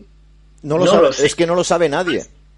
Y más, y más me sorprendería que eso pasara bajo un gobierno socialista. Pero fíjese usted, doctor, esto es entrar en política, pero estamos hablando aquí como hermanitos y oye, estamos dando, estamos dando nuestra opinión, cada uno tiene la suya. Y no hay ningún interés eh, bajo mano contra usted ni, ni para usted. Pero sí que es cierto que, que tanto Partido Popular como Partido Socialista a lo largo de sus gobiernos han debilitado la sanidad universal española, que ha sido la envidia de otros países, con menos eh, recursos, con menos dinero, con menos dotaciones, con menos recursos, repito, es decir, al final, sí o sí, se han ido cargando estos, los de siempre, se han ido cargando la... Y decía usted, es que me sorprende que el Partido Socialista, hostia, es que el Partido Socialista no deja de ser, igual que el Partido Popular, un gobierno globalista, que está bajo las órdenes de según qué tipo de familias o de qué élites, y que le hacen lo que mandan, ¿no? Entonces, esto ya es política profunda, pero lo que es inevitable, doctor, es que tanto unos como otros se han cargado la sanidad pública con menos dotaciones, con menos personal, con menos... Eso es así aquí y en Melilla. Bueno, ha habido recortes, eh, claro, cuando se habla de los recortes, luego todo el mundo te saca las cifras de quién ha recortado más o menos. Bueno. Eh, yo siempre que han sacado esto, ya sin entrar en los colores políticos de quién ha recortado más o menos, a mí me ha gustado siempre hacer énfasis en dos aspectos que no se comentaban tanto. Claro. Uno, la eficiencia. Es decir, siempre se, ha, siempre se, ha, dicho que más del 30% del gasto sanitario se dedica a tecnologías ineficientes y otro 30% se va en burocracia. Es decir, realmente eh, de, de, de, 100 euros que das a la sanidad pública, le llega al paciente 40. Ya ves. 30 se queda en una tonterías, en técnicas ineficientes, en hacer analíticas o radiologías que no vienen a cuento, o, endoscopias también, que no vienen a cuento, que no están indicadas. O sea, que hay que aguzar un poquito el sentido del ahorro ahí, pero nadie lo va a pedir. El segundo aspecto, que yo creo que deteriora mucho la, la calidad asistencial, y la gente sí que lo ha notado, es que durante muchos años nos hemos felicitado del glorioso sistema MIR de formación de especialistas. Sí, muy bien, muy bien, muy bien. Sí, sí los formaba bien, pero es que ahora resulta que tenemos unos médicos especialistas que, bueno, ya vienen desde el bachillerato, que te van a dar el aprobado aunque suspendas, pues, mm, pues sí que los más mayores o los que ya vamos teniendo unos años, notamos que la capacidad crítica o de racionalidad en la aplicación de los recursos de la gente que viene nueva, pues están perdidos. Sí. Pero perdidos, no saben. Y la gente lo nota, porque a veces ya no hablo solo de, contratación o de médicos extracomunitarios y tal, que la gente, jo, que me ha atendido uno que ni me entendía el idioma, tal, no sé qué. fin, no sé, pero ya es en la propia calidad. Yo lo veo a veces en los alumnos o la gente y digo, te doy este caso clínico, ¿cómo lo razonas? ¿Cómo lo enfocas? Y están perdidos, perdidísimos, y estos van a ver pacientes dentro de poco. Digo, pues, no sé, a ver si aguzas un poquito el ingenio, porque parece que cuando Dios repartió los talentos llegaste a la calderilla, porque en fin, hay gente, que no, no sé, y lo echas en falta, y son compañeros, ¿eh? son compañeros, que muchos los chavales y a las chicas que, están ahí, pero, pero digo, oye, espabila un poco, porque vas a ser gestor de recursos y tienes que saber cuál es lo más adecuado para este paciente. No solo en el aspecto económico, en el aspecto médico, por supuesto, eso por encima. Pero es que, es que no sé, les falta una, una capacidad de razonamiento que te sorprende. ¿Ves cómo vienen los programas educativos? Pues claro, entonces vivimos, como digo, a rebufo de que el sistema MIR era gloriosamente bueno para preparar especialistas, pero lo, que ya hicimos el MIR hace muchos años, pues que no tiene nada que ver el MIR de ahora con el de hace unos años. Ya, ya. En muchos eh, se está deteriorando, también por desgana de los educadores. Yo lo reconozco, hay muchos factores que, intervienen. La calidad educativa, siempre habrá médicos buenos, médicos que despuntan, pero en general, mm, lamento decirlo, pero mi opinión, es que la mediocridad está imperando dentro de, la, de, los, médicos jóvenes. A lo mejor con esto que digo no me estoy ganando eh, el aplauso de mis colegas jóvenes, pero es que lo percibo así, ¿eh? No, no. O sea, sería demagógico que yo dijera lo contrario, pero es que constantemente les haces, bueno, razóname este caso, tal, y se quedan paralizados. Sí, Y no, pues yo no sé qué hacer. tienes que enfrentar al paciente y decirle y comunicarle habilidades de comunicación, capacidad de integración de diversos datos, de dónde es el paciente, qué es lo que tiene. Por ejemplo, te voy a poner o sea, ¿conoces el caso? Claro, dice la gente, el titular, eso lo decía el otro día un alumno, hmm. Es que ha habido un reinfectado que se ha muerto de COVID en Holanda. Sí. Joder, es que, y, doctor, y usted decía que no se morían los reinfectados. Digo, yo digo que un reinfectado, primero, es escaso, que es infrecuente, pero segundo, ¿has leído el resto de la noticia o te has quedado en el titular? Claro. claro. De 89 años, con un cáncer de hace 5 años en tratamiento con quimioterapia. Digo, joder, pues es que con 89 años de algo te tienes que morir. Claro, claro, Y, no, pero ha muerto de COVID, reinfectada. Vale, vale, muy bien, vale. ¿Y tu capacidad de análisis crítico para decir si se ha muerto de COVID o con COVID o por COVID, dónde queda? Claro. te quedas en el titular. Entonces, como eso sucede, pues mucho, capacidad de análisis, de crítica, y lo echas en falta mucho. Sí. Y son los, pacientes, los médicos que van a ver los pacientes. Luego el paciente dice, pues me vio uno o una que se la veía más verde, bueno, pues ya está. Bien, ya tendrá que madurar, a ver si es verdad que madura, ¿no? Ya. Ya, ya, ya. Bueno, Luis, eh, mira, eh, son las 8 y 34, la verdad es que estoy a gustísimo contigo, pero yo no quiero eh, olvidarme de un... Hombre, podríamos haber hablado de muchos más temas, seguro, sí, pero el tiempo es el tiempo de radio, es así, y no hay más. Pero hay un tema que sí me gustaría tocar contigo, que tiene referencia, o tiene relación, mejor dicho, con el tema de las mascarillas, doctor, pero es viene a relación con la ministra Montero, que ha dicho que ellos no pueden bajar el precio de las mascarillas, lo habrá visto usted, supongo, en las noticias, porque Europa se lo, se lo impide, cuando en otros países de la Comunidad Europea la más cara son 5%, de IVA y aquí estamos cobrando el 21%. Eh, ¿Qué opinión le merece todo esto? Una vez más se están riendo de nosotros, ¿verdad? Y de ustedes, los doctores también, claro. No, no, oye, que a lo mejor tiene... Mira, yo me voy a poner a hacer abogado del diablo. A lo mejor tiene razón el Montero y Europa les ha dicho, no bajéis el 21% porque, del 21%, porque tenéis una deuda tan grande que tenéis que recaudar el 21% de las mascarillas por lo menos para cubrir vuestro gasto. Ya. Entonces, a lo mejor Europa no nos deja bajar porque hemos hecho un man, rotos por otro lado. Vamos a ver, si el problema real es, mm, por supuesto que está feo que tengan un 21%, pero mucho más feo es que sean obligatorias. Claro, claro, claro. claro, mucho feo. claro. Porque, ¿qué, quieres que te diga? O sea, no es un elemento de protección. Imagínate, me dice, oh, que es un elemento de protección. Sí, también lo es un, cinturón de seguridad. Y si lo llevas puesto, no te libra de que te mates al volante. O un casco que te previene contra un cascote, pero si te cae un piano encima, pues el casco hace más bien poco, ¿no? Claro, la gente, es un elemento de protección, pero cuando hay algo que proteger, es que el problema es que nos las han impuesto como, como eso, como la, prenda de la obediencia. Sí. Lo que la lleva es que está siendo obediente a los dictados de papá Estado. Claro. Pero venga a cuento o no venga a cuento. A mí me parece, bueno, yo no sé cómo estará por ahí funcionando la gente. Yo sinceramente no suelo llevar mascarilla algo que me vean y esas cosas y tal. Ni yo tampoco. Pero, pero fíjese, Luis, eh, eh, doctor, eh, yo, yo, le pregunto, ¿cómo se siente usted después de haber conocido que no existió ese comité de expertos en el gobierno? ¿Cómo le sienta a usted que se estén llevando medidas mm, que le afectan a ustedes como médicos, ¿no? Porque ustedes son médicos y ustedes quieren hacer las cosas bien. Y joder, están viendo que, que, que por culpa de los políticos no les dejan a ustedes actuar bien. Entonces, ¿Cómo le sienta todo esto del comité de expertos a mí, me, a mí A mí saber que no había un comité de expertos casi me supuso un alivio, Julio. ¿Sabes por qué? ¿En serio? Porque ahora, ahora me explico yo que se hicieran tan mal las cosas. No había claro, claro, claro, claro, Era, era coherente con un gobierno que no tiene no tiene ningún tipo de y son, son unos irresponsables. No unos irresponsables, responsabilidades supongo que tendrán que tener en algún momento, pero que son unos irresponsables.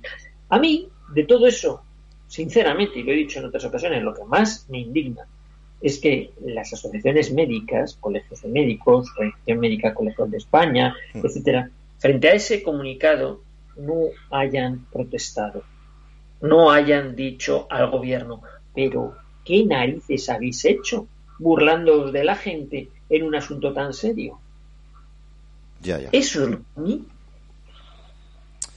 eso es lo que a mí como médico más me duele. Que las instituciones médicas no hayan protestado frente a esto. Los colegios de decanos de medicina, la organización de decanos de medicina, que levanten una queja. De, pero, pero bueno, ¿qué es esto? No, pero todos ya saben, son instituciones que reciben sus prebendas estatales y cómo van a hacer la voz o FACME, que ahora pues convoca pues, una, una, huelga, las asociaciones sindicales, los sindicatos de médicos. Pero ¿cómo habéis tenido a los médicos trabajando en estas condiciones sin un comité de expertos? Claro. Entonces, a mí, que salgan a protestar y no protesten contra lo que realmente hay que protestar, por eso hasta cierto punto, yo te digo, yo no sé, hay unas expectativas puestas, a ver si en el Colegio de Médicos de Madrid, que han hablado de formar un comité, y en algunas declaraciones mm, Manuel Martínez Sellés pues se ha manifestado un poquito mm, discordante con el tema de los abusos del tema de los cierres en Madrid y cosas de estas bueno los confinamientos por zonas o por tal.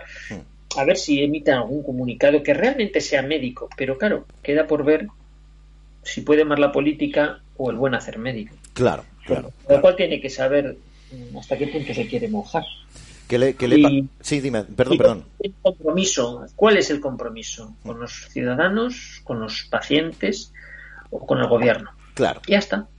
La clave. Esa es la clave, sí, señor. Joder, un fuerte. Yo si le podía dar un aplauso se lo daría, pero bueno, quedaría muy cutre. Pero es que es verdad. ¿Cuál es la, clave? Es esa.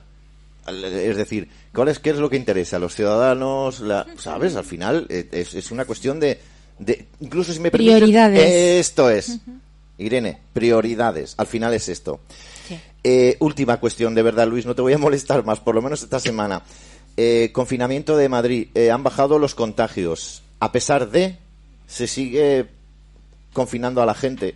Volvemos más a hablar más de lo mismo. Estamos todo el rato dando vueltas a la misma cosa, ¿verdad, Luis? Creo. Yo, mm, bueno, si es que te niego la mayor, como siempre, Julio. Es que con el tema de contagios, si lo basas en las PCRs, pues lo que viene a decir algunos es que cuanto más PCRs hagas, va a ser un 10% positiva. ¿Qué necesitas? ¿Tener 100.000? Pues hace un millón. Claro. Entonces, como un 10% va a ser positiva, pues ya está. Es cuestión de números y de hacer más. Pero eh, volvemos a lo de siempre, que no hay, o sea, tú vas a los hospitales y no hay saturación ni hay esa sensación. Se está saturando, y vuelvo a insistir, de patología no COVID. Esa es la que está formando el tapón que nos va a ahogar durante, durante el otoño y el invierno. Porque va a ser terrible, eso sí que va a ser de saturación grande. Pero no por el COVID. ¿Qué pasa? Que mientras sigamos dando pábulo a las noticias y haciendo creer que el número de contagios o la incidencia o los brotes están basados en PCRs positivas, apaga y vámonos. Y si esos son los datos que consideras ciertos y eso no eres capaz de criticarlos, razón de más tienes para vivir acojonado. Sigue acojonado. Asústate porque los datos. Pero te voy a decir una cosa. Es que epidemiológicamente, aunque fueran ciertos esos datos y los multiplicaras por cuatro, por cuatro, tampoco habría motivos para tomar las medidas que se están tomando de restricciones a, a las actividades empresariales. Joder, joder. Pues ahora vas y lo cascas, ¿no? Joder. Pues vaya. Bueno, pues yo qué sé, yo- es mi opinión. Quiero decir que no hay un motivo No, para claro. generar esa alarma, salvo que bueno, pues la consigna es la que es, es hundir la economía y comprar a precio de saldo y ya está. Claro, claro, una más vuelta de hoja. No tiene más historia. ¿Y qué pasa? Que Río Revuelto ganancia de pescadores. Sin duda. Ahora, yo espero que la población se termine de dar cuenta y ojalá terminaremos pasando hambre, porque solamente cuando la gente empieza a pasar necesidad, quizá reaccionan, ¿no? Como el hijo pródigo. Solamente cuando empiezas a llenar el estómago con las al- eh, la comida que daban los cerdos, entonces empiezas a acordarte de- de- del padre que te parió. Bueno, pues bueno, pues a lo mejor necesitamos pasar hambre ¿eh? Claro. y, y realmente comprender que hemos llegado a un estado de miseria por Claro. no reaccionar a tiempo. Porque la bomba, insisto, la bomba está soltada ya. ¿eh? Ya. Quiero decir, el daño económico ya está hecho. Lo que pasa es que todavía no lo hemos percibido. Lo estamos empezando a percibir y las empresas van a caer como un dominó una detrás de otra. No, no, ya dijeron que se avecinaba una crisis tremendísima, que ríete tú la del crack del 21, ¿no? Pero bueno, en fin, nadie se lo cree hasta que le falta el comer, ¿no? Y... Sí, pero es que además esta crisis, ya lo sabe también el doctor, está programada, planteada, planeada. Eso o se sea, dice. verdaderamente eh, el gobierno quiere arruinar y que todo haya un crack. Porque es que los señores no saben ni, ni que les van a sacar las pensiones, que no habrá ERTES, que no habrá dinero para nadie. Eh, Es que Yo mm, en la parte médica intento, mira, mi canal tiene una característica y es que a pesar de todo lo gris que se presenta el panorama, eh, yo intento que la gente que ve el canal los martes por la noche eh, acabe sonriendo. Claro. Claro. porque, o sea, la consigna que les doy frente a la crispación social que hay es la de los pingüinos de Madagascar, que es, eh, sonreír y saludar, sonreír y saludar. Sí. ¿Por qué? Porque hay mucha gente con los ánimos muy crispados, con malas formas, con mal, con insultos, que lo ves enseguida que pierden, pierden la argumentación porque se ap- apasionan, la sociedad está muy polarizada. Entonces yo a los, a los televidentes de mi canal pues les intento transmitir pues aparte del optimismo el ser un poquito cariñosos con la gente, no entrar al trapo en las discusiones ácidas, agrias. Sí, que la situación está mal, pero no se trata de echar leña al fuego y no perdéis de vista que todas estas medidas, todas estas medidas que se están forjando, que son irracionales, Hmm. tienen como objetivo último encabronar a la sociedad, Sin duda. Sin duda. Sin duda. quitar la paz y así en medio de la tribulación y del y la desesperación social los especuladores hacen su ajuste. Claro, claro. Bueno, eh, por esta razón y por otras, yo te quiero tanto. Y para mí eres mi hermanito, doctor. No hay más. Ahí estamos. Es lo que hay. Es que es lo que toca. Es que no hay más. Vamos, Sí. hay, hay que Pero- hacer una unión, hay que hacer una empatía con tu prójimo, intentarle explicar, intentarle... Joder, es que es muy difícil, eh, es, que es, es que son tiempos complicados para todo, ¿eh? Para pero lo todo. que dice el doctor mejor Es lo que decimos, que hay que, que, que hay que pasar necesidad, que la gente realmente pase necesidad, porque con, con el estómago lleno, pues la gente Claro. no se siente como de- eh, así, en plan, eh, eh, no, no, se va a las trincheras, no, no, eso cuando realmente la situación está mal. Pero probablemente está peor de lo que la gente piensa, sobre todo en el ánimo, también en la economía, por supuesto, ¿no? Pero en el ánimo, yo es donde lo veo con más eh, claridad todos los días cuando paso consulta, la gente tiene una mirada gris, sombría, por encima Sí. de su mascarilla, as- de asustarse, estar con miedo, y en el fondo estás haciendo el juego, pues eso, a los que quieren hacer la economía, vamos. Ay, señor. Enfrentar derechas con izquierdas, enfrentar, pues tú eres Sí. negacionista, tú eres no sé qué, tú eres pro vacunas, tú eres antivacuna. Cuando eso es como empezar a discutir, tú eres del Barça, tú eres periquito, tú eres culé, tú eres, yo no, tú eres de- del Madrid. Es que es, es, es generar cortinas de humo, porque lo importante no está ahí. Lo importante no es lo que se está jugando en los hospitales en estos momentos. Eso es un factor colateral. Sí, importante está jugando en la magistratura, los jueces, como hemos dicho. sí. La pelota salta a muchos tejados, porque si España pierde la independencia del Poder Judicial, Hmm. Sí. ya lo que nosotros digamos da igual. Va a ser lo que diga el juez. y punto. Y el juez pues dirá lo que le pague, lo que le diga el que le paga, que es el gobierno. O sea que si los jueces en ese sentido no reaccionan también, y no sé hasta qué punto pueden, porque aquí pues es lo que ¿Y usted por qué los médicos no habláis y no decís? Alguno hay, ¿no? Sí. Alguno hay que decir algo. Ojalá hubiera más, ¿no? Fíjate que es curioso porque yo no tengo muchas críticas, casi todo lo que tengo son likes, más del 97%. Pero es que lo venía comentando con uno, es que no tenía ningún comentario negativo a lo que yo digo de ningún médico. Claro. Sí, algunos, algunos eh, eh, mensajes de apoyo tímidos y tal, porque ven la situación como la veo. nadie sale diciendo, estás mintiendo, eso no es así. Lo que pasa es que muchos no se atreven a decirlo. Pero bueno, yo creo que poco a poco, es que si no, no capta lo que está en juego, lo que está en juego es más serio que la sanidad, que si es pública, que si es privada, eso es anecdótico. Mira que es importante, y yo lo veo anecdótico, Julio, a mí me parece anecdótico.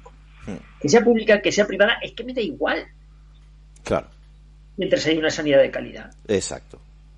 Pero es que ahí nos tienen polarizados. Tú eres pro, pro privatización. Pues yo trabajo en la pública y en la privada y soy el mismo y ejerce en un lado y en el otro con el mismo corazón y los mismos conocimientos. Y lo saben los pacientes a los que atiendo.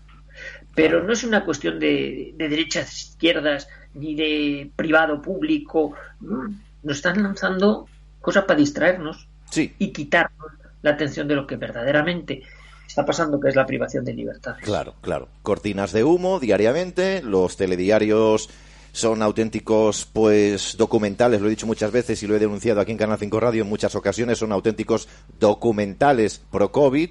Ya no se habla de temas interesantes que afectan a los derechos y libertades de todos los ciudadanos. Cuando pasa algo horrible, se esconde deliberadamente y la gente no se entera. Esta es la realidad y esto es con lo que tenemos que vivir. Por eso hay canales como el tuyo, como el mío, como, como otros, que intentamos por lo menos que nuestros oyentes tengan otra parte de la verdad.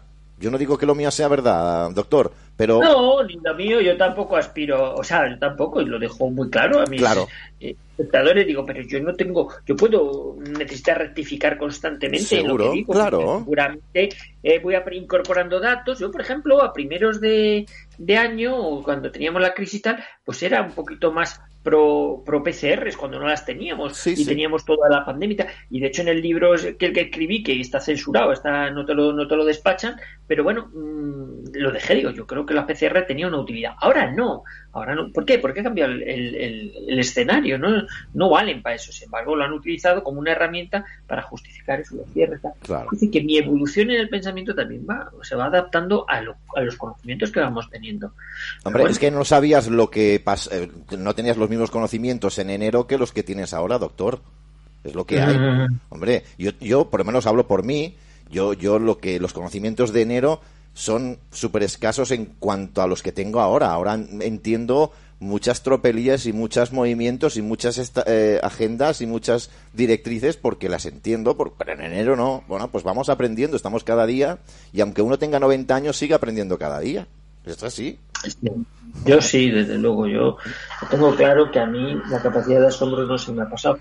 Pero claro, me duele pensar que la gente se hace en, su voto, voto cautivo, gente que es incapaz de cambiar su voto porque si yo soy de derechas toda mi vida o toda mi vida de izquierdas, como cambio, de que me hayan engañado, yo sigo para adelante. Pero no tienes elementos de juicio suficiente para decir que ya te han engañado. Claro. ¿Vas a seguir apoyando eso? Bueno, hay gente que sí. Mira, por ejemplo, las elecciones en Estados Unidos, parece que allí la gente sí que cambia bastante más de voto entre republicanos y demócratas. O sea, que la gente no es que tenga el corazón eh, a la derecha o a la izquierda, entonces ya mi voto va a ser así toda la vida. No. Estados Unidos hay mucha gente que dice, como me la me la pagas. Claro, claro, así debería ser. Si mi economía no va bien, si mi bolsillo no va bien, a la calle. ya está. Esto es lo que... Claro, pero aquí no, aquí la gente no, no, yo es que soy socialista ultranza y hagan lo que hagan, más elementos que tienes para ver la corrupción. Bueno, y el PP, bueno, PP también, tal, no sé qué, pero bueno, pues no apoyen, ¿no? Claro, claro, claro. La gente eh, es, parece que, como decía alguno, Prefiere estar equivocado con la mayoría, acertar, acertar con unos pocos. ¿no? Sí, totalmente de acuerdo. Pues lo dejamos aquí porque hay algunas, hay, hay otras historias que queremos contar de precisamente Estados Unidos que son buenas noticias. Buenas noticias porque, claro, nosotros eh, ese cabal que denominamos el globalismo, pues eh, parece ser que está perdiendo fuelle. No le voy a pedir la, la, opinión, pero sí que es cierto que, que bueno, que, que la cosa parece ser que esté encaminándose hacia un final feliz eh, para todos los ciudadanos del mundo que, por lo menos queremos algún algo de verdad que o por lo menos que se encarcelen aquellos que lo han hecho eh, como en Francia que ya ha empezado a investigar eh, el confinamiento de la primera mitad del año.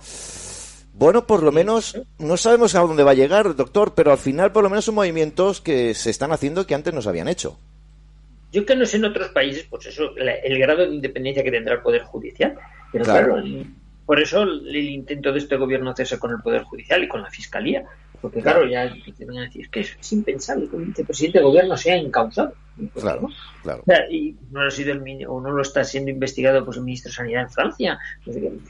¿Qué pasa? Que, que, todo se ha hecho bien, no hay motivo. No, no, mis pedos siempre huelen bien, no puede ser. Yo siempre que me tiro un pedo son, son, son legales. Sí.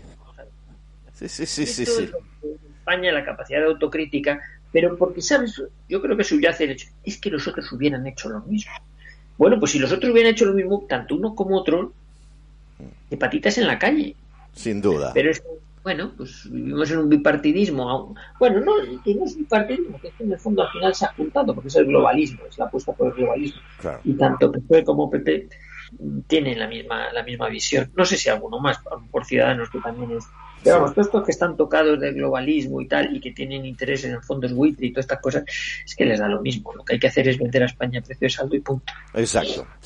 Eh, doctor Luis eh, Miguel Benito, gracias de todo corazón. Espero que la experiencia haya sido, esta segunda experiencia en Canal 5 Radio haya sido positiva y espero tenerle en próximas ocasiones. Vaya. Yo ya sabes que me presto a todo. Estaba tomando un cari porque la primera vez era más médico, pero es que resulta que, bueno, pues como he dicho, el tema de, la sanidad ya ha pasado a un segundo plano, es una excusa, es una cuartada. Bueno. Y eso, como no tiene recorrido, pues que se acaba pronto. Bueno, el, eh, debate ha estado al terreno social. Doctor, doctor, al final usted, como persona individual, tiene su opinión política, es aceptada aquí. Yo y también pago mis impuestos. Claro, coño. No, no, es que es doctor y no puedo opinar de política. Venga, coño, no me jodas. No, claro, pero hay mucha gente que te desautoriza. Sí, hombre, claro. Por ejemplo, pues me, pasó el otro día, ¿qué me pasó? Pues que dije, pues yo es que como el único mm, partido que apoya la devolución de las transferencias de sanidad a la de, las comunidades autónomas al gobierno central es Vox, pues tengo cierta empatía por Vox. Claro. Ah, pero usted es de Vox. Ya está, ya lo has cagado. ya lo has cagado. Vamos a ver, mi voto no está vendido para allá. ¿Por qué? Porque a mí si me la hacen me la pagan. Así que yo, O sea, vamos a ver, el hecho de que yo apoye puntualmente alguna medida de alguno, claro. es porque no, yo llevo 20 años votando en blanco, o sea que, y, y, ¿por qué? Porque aquí hay alguien que dice algo que sintoniza con lo que yo pienso, no tengo derecho a manifestar que yo en esto lo apoyo. Pero es que opinan en lo de las mascarillas, pues, pues debe estar muy, muy en desacuerdo con, con Stigman, que debe ser el médico de vos, según dicen, pues, o, las medidas que tiene. Yo puedo tener muchos desacuerdos con él. Pues desde luego no estoy de acuerdo prácticamente mm, en nada de cómo están llevando el tema de la pandemia. Claro, claro, claro. Por ejemplo, en mi opinión. Yo también, yo también igual, sí. Entonces, me parece a mí que el hecho de pronunciarse por un lado, y eso forma parte de esa mentalidad globalista que tiene una persona. O sea, las personas que te acusan de eso son los que están dispuestos a tragar carros y carretas porque son, los socialistas o del PP a ultranza, y entonces como están dispuestos a perdonar todo, pero perdone, yo tengo capacidad de enjuiciamiento. Y si una agrupación política claro. dice algo en la que yo no estoy nada de acuerdo, lo digo. Lo digo a las claras. ¿Por qué? Como ciudadano. Claro, claro. Ahora, en esto me parece que están acertados si hubiera hecho algo acertado el gobierno socialista también lo hubiera dicho, pero es que no he encontrado yo motivo para encontrar para durante la crisis de la pandemia para decir, pues me siento identificado con esta medida. Bueno, sí, con la declaración del estado de alarma el 14 de marzo. Pero luego lo que se vio de aquello me parece que fue una cagada tras cagada. Pero bueno, mm, o con cualquier otra agrupación política. Es que yo no soy una persona de política, soy persona de eficiencia, de medidas eficientes, igual quien las proponga. Y tienes tu opinión y ya está, y como se ha dado y ya está. Pues esa es la Lu- Luis, sí, la clave es esa. Luis, gracias. Ahora sí que ya estamos fuera de tiempo. Gracias de corazón. Un saludo a tu señora mm, con muchísimo Venga. cariño y respeto, ¿vale? Y para ti también. A vosotros por contar conmigo. Hasta luego. Un abrazo, cuídese. Adiós, un abrazo, Adiós. muchas gracias. Adiós. Hasta luego, jóvenes. Hasta luego. Bueno, pues vamos a ir con otra serie de historias después de, yo creo que añadir más a lo que ha comentado el doctor. Poco podemos hacer unos comunicadores como nosotros. Eh, además, no vamos a ser nosotros los que pongamos los puntos sobre las is de lo que ha dicho, eh, en este caso, el doctor. Sí que me gustaría, sobre todo, eh, mostrar algunas cositas que me parecen interesantes en cuanto al tema relacionado con eh, John Biden y, bueno, Estados Unidos, ya saben ustedes, elecciones, quedan apenas 15 días para que llegue ese momento en el que ya apuntan casi con total seguridad la victoria de, de Donald Trump. Yo lo creo así. Bueno, se está hablando en el ámbito internacional de 3 a 1, de momento. Por eso digo, por eso digo. Que yo no lo se dice esto en TV1, ¿eh? Bueno, claro. Claro, A ver. no, no se dice esto, señores, ni en TV1, ni evidentemente Sí, sí. en la en la secta tampoco Sí, se dice. si pretendemos ser ¿eh? serios, no podemos hablar de esas televisiones. No, no, ¿vale? si somos serios no, hemos de hablar de esta gente, Vale. que ya sabéis todos que son canales alternativos. Claro, es que, es ¿Eh? que precisamente eh, estas televisiones mm, globalistas eh, lo que están sacando es imágenes o no sacando las imágenes que tienen que sacar, que nosotros vamos a sacar a continuación.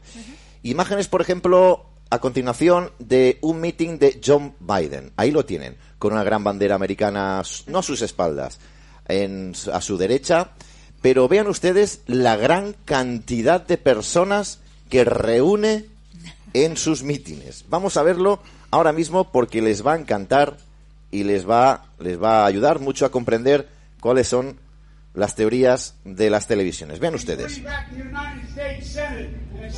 Con teleprompter, ¿eh? Claro. Y la gente pitándole, ¿eh?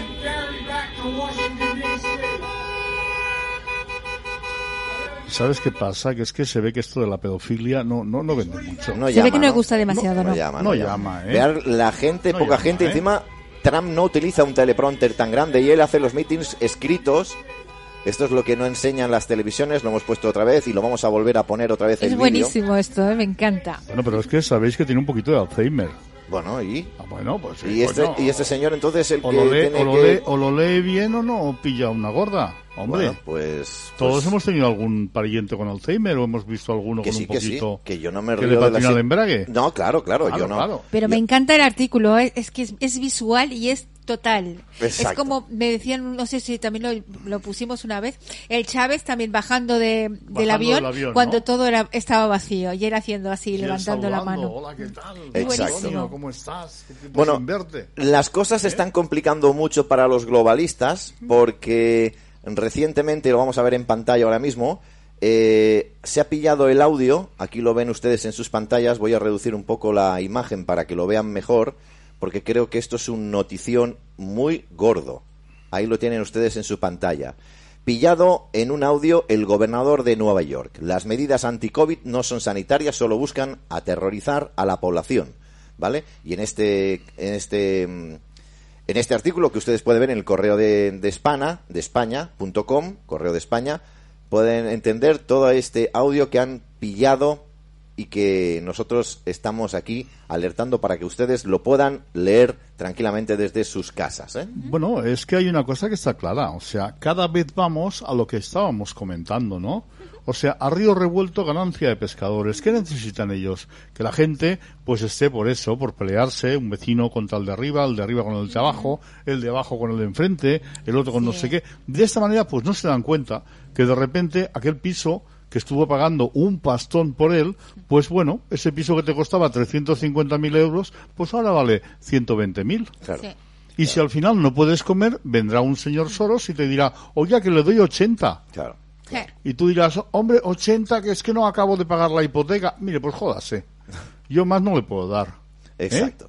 Y esto van a hacer con tu piso, esto están haciendo con tu negocio, esto están haciendo, evidentemente, con la economía de todos. Y no lo hacen solo en España.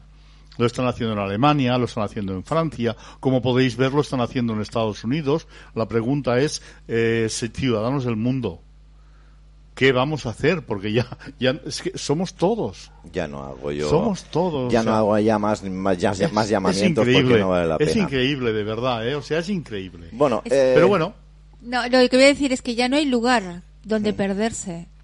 no, porque bueno. es que aunque te vayas a Costa Rica, debe ser tres cuartos de lo mismo. me imagino que ahora realmente nada, lo nada. único que nos queda es esta especie de Cid campeador Afrontar. que tenemos en los Estados Unidos. Afrontar, ¿eh? afrontar, hay a que ver, afrontar. A ver hay que si afrontar. realmente saca la espada ¿eh? y entre él y nosotros los ponemos a todos en su sitio. Bueno, vean ustedes otro artículo que pueden encontrar en, en thegatewaypudit.com. Es, es una página web que yo les explico, porque claro, está eh, en inglés, pero les explico que, de qué va todo esto. Resulta que Steve Bannon, Steve Bannon avisa que está, esta semana aparecerán, esta semana, ¿eh? aparecerán muchas más evidencias sobre la corrupción de los Biden. Hay quien dice que debido a la gravedad de las acusaciones, organización criminal, aceptación de sobornos por parte de países enemigos que ponen en peligro la seguridad nacional y es posible que tráfico también, dicen, de menores. El candidato a la presidencia, John, Joe Biden, será, dicen incluso, detenido antes de las propias elecciones, porque estamos aún a 15 días para las elecciones y podría ser por estos delitos detenido porque ya hay muchas pruebas de este, en este sentido. O sea que la cosa se está poniendo a- a- caliente. ¿eh? yo hab- había oído que era el, el hijo, el que verdaderamente tiene todas Sí, el muchísimas- Hijo y el Padre y el Espíritu Santo. El, el padre también. Bueno, que van a medias, hombre, también. van a medias. Por eso digo que cuidado con las cositas que, que luego... Ah, bueno, luego el tema de, de Francia, no sé si ustedes sabrán el tema que es relacionado con, con Francia, Sarkozy, lo tenía por aquí, me gustaría contarlo antes de marcharnos, porque me parece que es también interesante. Sí, eh, empiezan a caer también importantes eh, piezas del dominó globalista. El expresidente francés Nicolas Sarkozy es acusado de asociación criminal por recibir fondos de Libia en una campaña electoral. Se están moviendo muchas cosas, ¿eh? Muchísimas cosas, ¿eh? Y yo estoy bastante contento en este menester, ¿eh? Porque... Bueno, al menos, señoras y señores, estamos viendo pues que realmente esa justicia que parecía que no existía en ninguna parte, pues parece ser que sí, que, que se está moviendo. ¿eh? Eh, yo el problema que le veo es que es España, porque España es, es embadurada y entonces lo que tienen es unas especies de, de, de fortines que no dejan que queda eh, imputados Mira, la gente yo que- soy, yo que ha soy, roto mira, España. Irene, perdona, pero Sí. mira, yo soy, no quiero ser tan pesimista. Han dicho los jueces que se van a reunir, ¿eh? Y yo tengo la esperanza de que esta gente, viendo lo que está pasando y evidentemente comprendiendo lo que hasta ahora no podíamos comprender, es muy posible que le den a alguno una patada en el paladar y lo pongan y lo pongan mirando a Cuenca. Pues Claro. el que ¿Eh? se lo merezca que le den la patada, duda. A ver si ponen alguno Porque mirando a romper Cuenca. España esto es Sin duda. es una traición, pero pero traición. Vean más información en sus pantallas. Seguramente no conocerán a Clint Curtis. Bien, pues yo les explico quién es este señor. Eh, y según la información que tenemos, Clint Eugene Curtis, abogado, programador informático y ex empleado de la NASA y ExxonMobil, testifica, ha testificado bajo juramento haber hecho el software informático que se empleaba para manipular elecciones. Explica en detalle cómo fue contratado ya en el año 2000 para construir un paquete de software prototipo que manipulara una elección secretamente e influiría directamente en el resultado final. El sistema está basado en el robo de votos mediante la inserción de un código fraudulento en el código de fuente o en el código fuente de los sistemas de votación, lo cual hace indetectable. Recordemos que dichos sistemas de votación no permiten el acceso a su código fuente. En 2005 Curtis pasó la prueba del polígrafo al respecto de este mismo tema. Y también eh, van, van a ser encausados muchos eh, gobernantes mm, de Estados Unidos por esta, este fraude electoral y que podría crear antecedentes Será, para... será como, como el que tiene como el que tiene aquí el Tezanos. el que tenemos aquí en España. Bueno, eh, Indra, etcétera, por eso, etcétera. Por eso, por eso la alternanza. Se Claro, van está cambiando ellos los unos a los otros. Claro, por eso digo. Ay, la madre que los parió. Oye, pero qué listos son, ¿eh? Nos quedan dos minutos No porque enseguida ¿eh? empieza el programa de, del tribuno Rafa Fernández Ah. eh, en, en- en- en el canal de, de Rafa Fernández, el tribuno. Nosotros nos marchamos, no sin antes decir que el Instituto Carlos III coloca a Madrid ya a la cabeza de las provincias donde más retrocede la pandemia. Y por último, como decía antes Roberto, eh, los fiscales se han unido hoy, bueno, se han unido, llevan ya días con reuniones eh, se, eh, se juntan los jueces y han plantado al ministro y siguen y seguirán plantando al ministro de Justicia para la reforma del Consejo General del Poder Judicial. Y esto es lo que tú decías. es Yo creo que realmente ellos son nuestra última esperanza. Sin duda, sin duda. Sí, porque si no ya apaga Sí, señor. Y Sí. vámonos. y vámonos. Si los jueces y los fiscales nos dejan, señores, Ya estamos ya como- estamos en la calle. Totalmente de acuerdo. En fin, enseguida nos marchamos.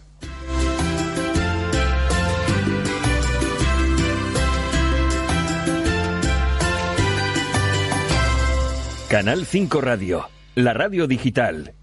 Canal 5 Radio y La Voz de España no se hacen responsables de los comentarios o afirmaciones de nuestros invitados. Nosotros eh, prácticamente nos marchamos nueve y seis minutos. Gracias, Roberto. Bueno, gracias a ti por dejarnos comunicarnos con todos nuestros espectadores. Es un placer. ¿Eh? Siempre es un placer contar con vosotros. Y lo mejor de todo, ellos. ¿eh? Hombre, no te diré. ¿Cómo resisten, eh? Jo, ni que te ¿Cómo yo. resisten, eh? Más de cuatro Sí. mil y pico personas en directo aguantando a estos tres energúmenos que hay aquí. Qué barbaridad, Pero oye. bueno, ¿Cómo resisten? Muy Sí. buenas noches, un abrazo y un beso para todos y todas decente, ¿eh? Porque yo Exacto. soy una persona decente. y ¿eh? con todos nuestros respetos. Exacto. ¿eh? Irene, Muchos besos. eh, estoy contenta de estar con vosotros y que estéis más animados que yo, porque ya veis que yo estoy un poco mm, así. Pero bueno, poco a poco. hay motivos, ya empiezan a haber motivos para, Sí. para sacar una sonrisa. ¿eh? Claro que sí, hombre. Sí. Bueno, y más a más, vale más reír que llorar, ¿vale? Sin o sea, que mediados- tomarlos todo lo mejor que podáis y cuando podáis tomaros la copa en el metro, que es el único sitio que se puede tomar. Sí, y quizás ya. Plantearemos la posibilidad de celebrar todos juntos las Navidades en el En un metro. vagón de metro. eh, o en una estación, que también O una estación de en tren, metro, ¿por porque no? pasar ahí las Navidades. el ¿eh? segundo aniversario Ya de lo haremos. Canal 5 Pues lo podemos en hacer el en metro. metro. Pues perfecto, pues lo podemos en hacer. algún vagón de tren o en alguna estación. Pues lo ¿eh? haremos, lo haremos, lo miraremos de hacer. Bueno, yo espero, señoras y señores, marchamos, sí. y tomen nota, que para mediados de noviembre yo creo que abriremos alguna botella de cava más de uno. Sí, tanto. Y tanto que sí. Esto no Yo te quepa la menor duda. ¿eh? Así que anímense. Gracias por su tiempo. Gracias Roberto e Irene, como decíamos. Y ustedes no decaigan. Anímense. Ya sé que es difícil. Ya sé que todas las informaciones son pesimistas y parecen que solamente eh, nos hablen de cosas malas. Bueno, es lo que hacen los medios de comunicación. Pero crean que se están moviendo muchas cosas en el mundo, más en el extranjero, pero también en España, para acabar con todo este globalismo y con toda esta secta de sinvergüenzas que quieren hundir nuestras ideas, nuestros, nuestra cultura, nuestra identidad, nuestra querida España. Y nuestra alegría. Gracias por su tiempo, gracias por todo. Un abrazo muy fuerte. Mi nombre es Julio García. Hasta el miércoles. Que vaya bien. Buenas noches. En Canal 5 Radio somos diferentes. Somos la radio digital que ofrece información libre y de calidad en todos nuestros programas, editoriales, en las redes sociales y en nuestra página web. ¿Crees que nos merecemos tu confianza? Juntos hacemos el grupo informativo más grande de España con vuestros comentarios, noticias, opiniones y colaboraciones. Canal 5 Radio eres tú. Canal 5 Radio, la emisora digital de los valientes. Canal 5 Radio, la radio digital.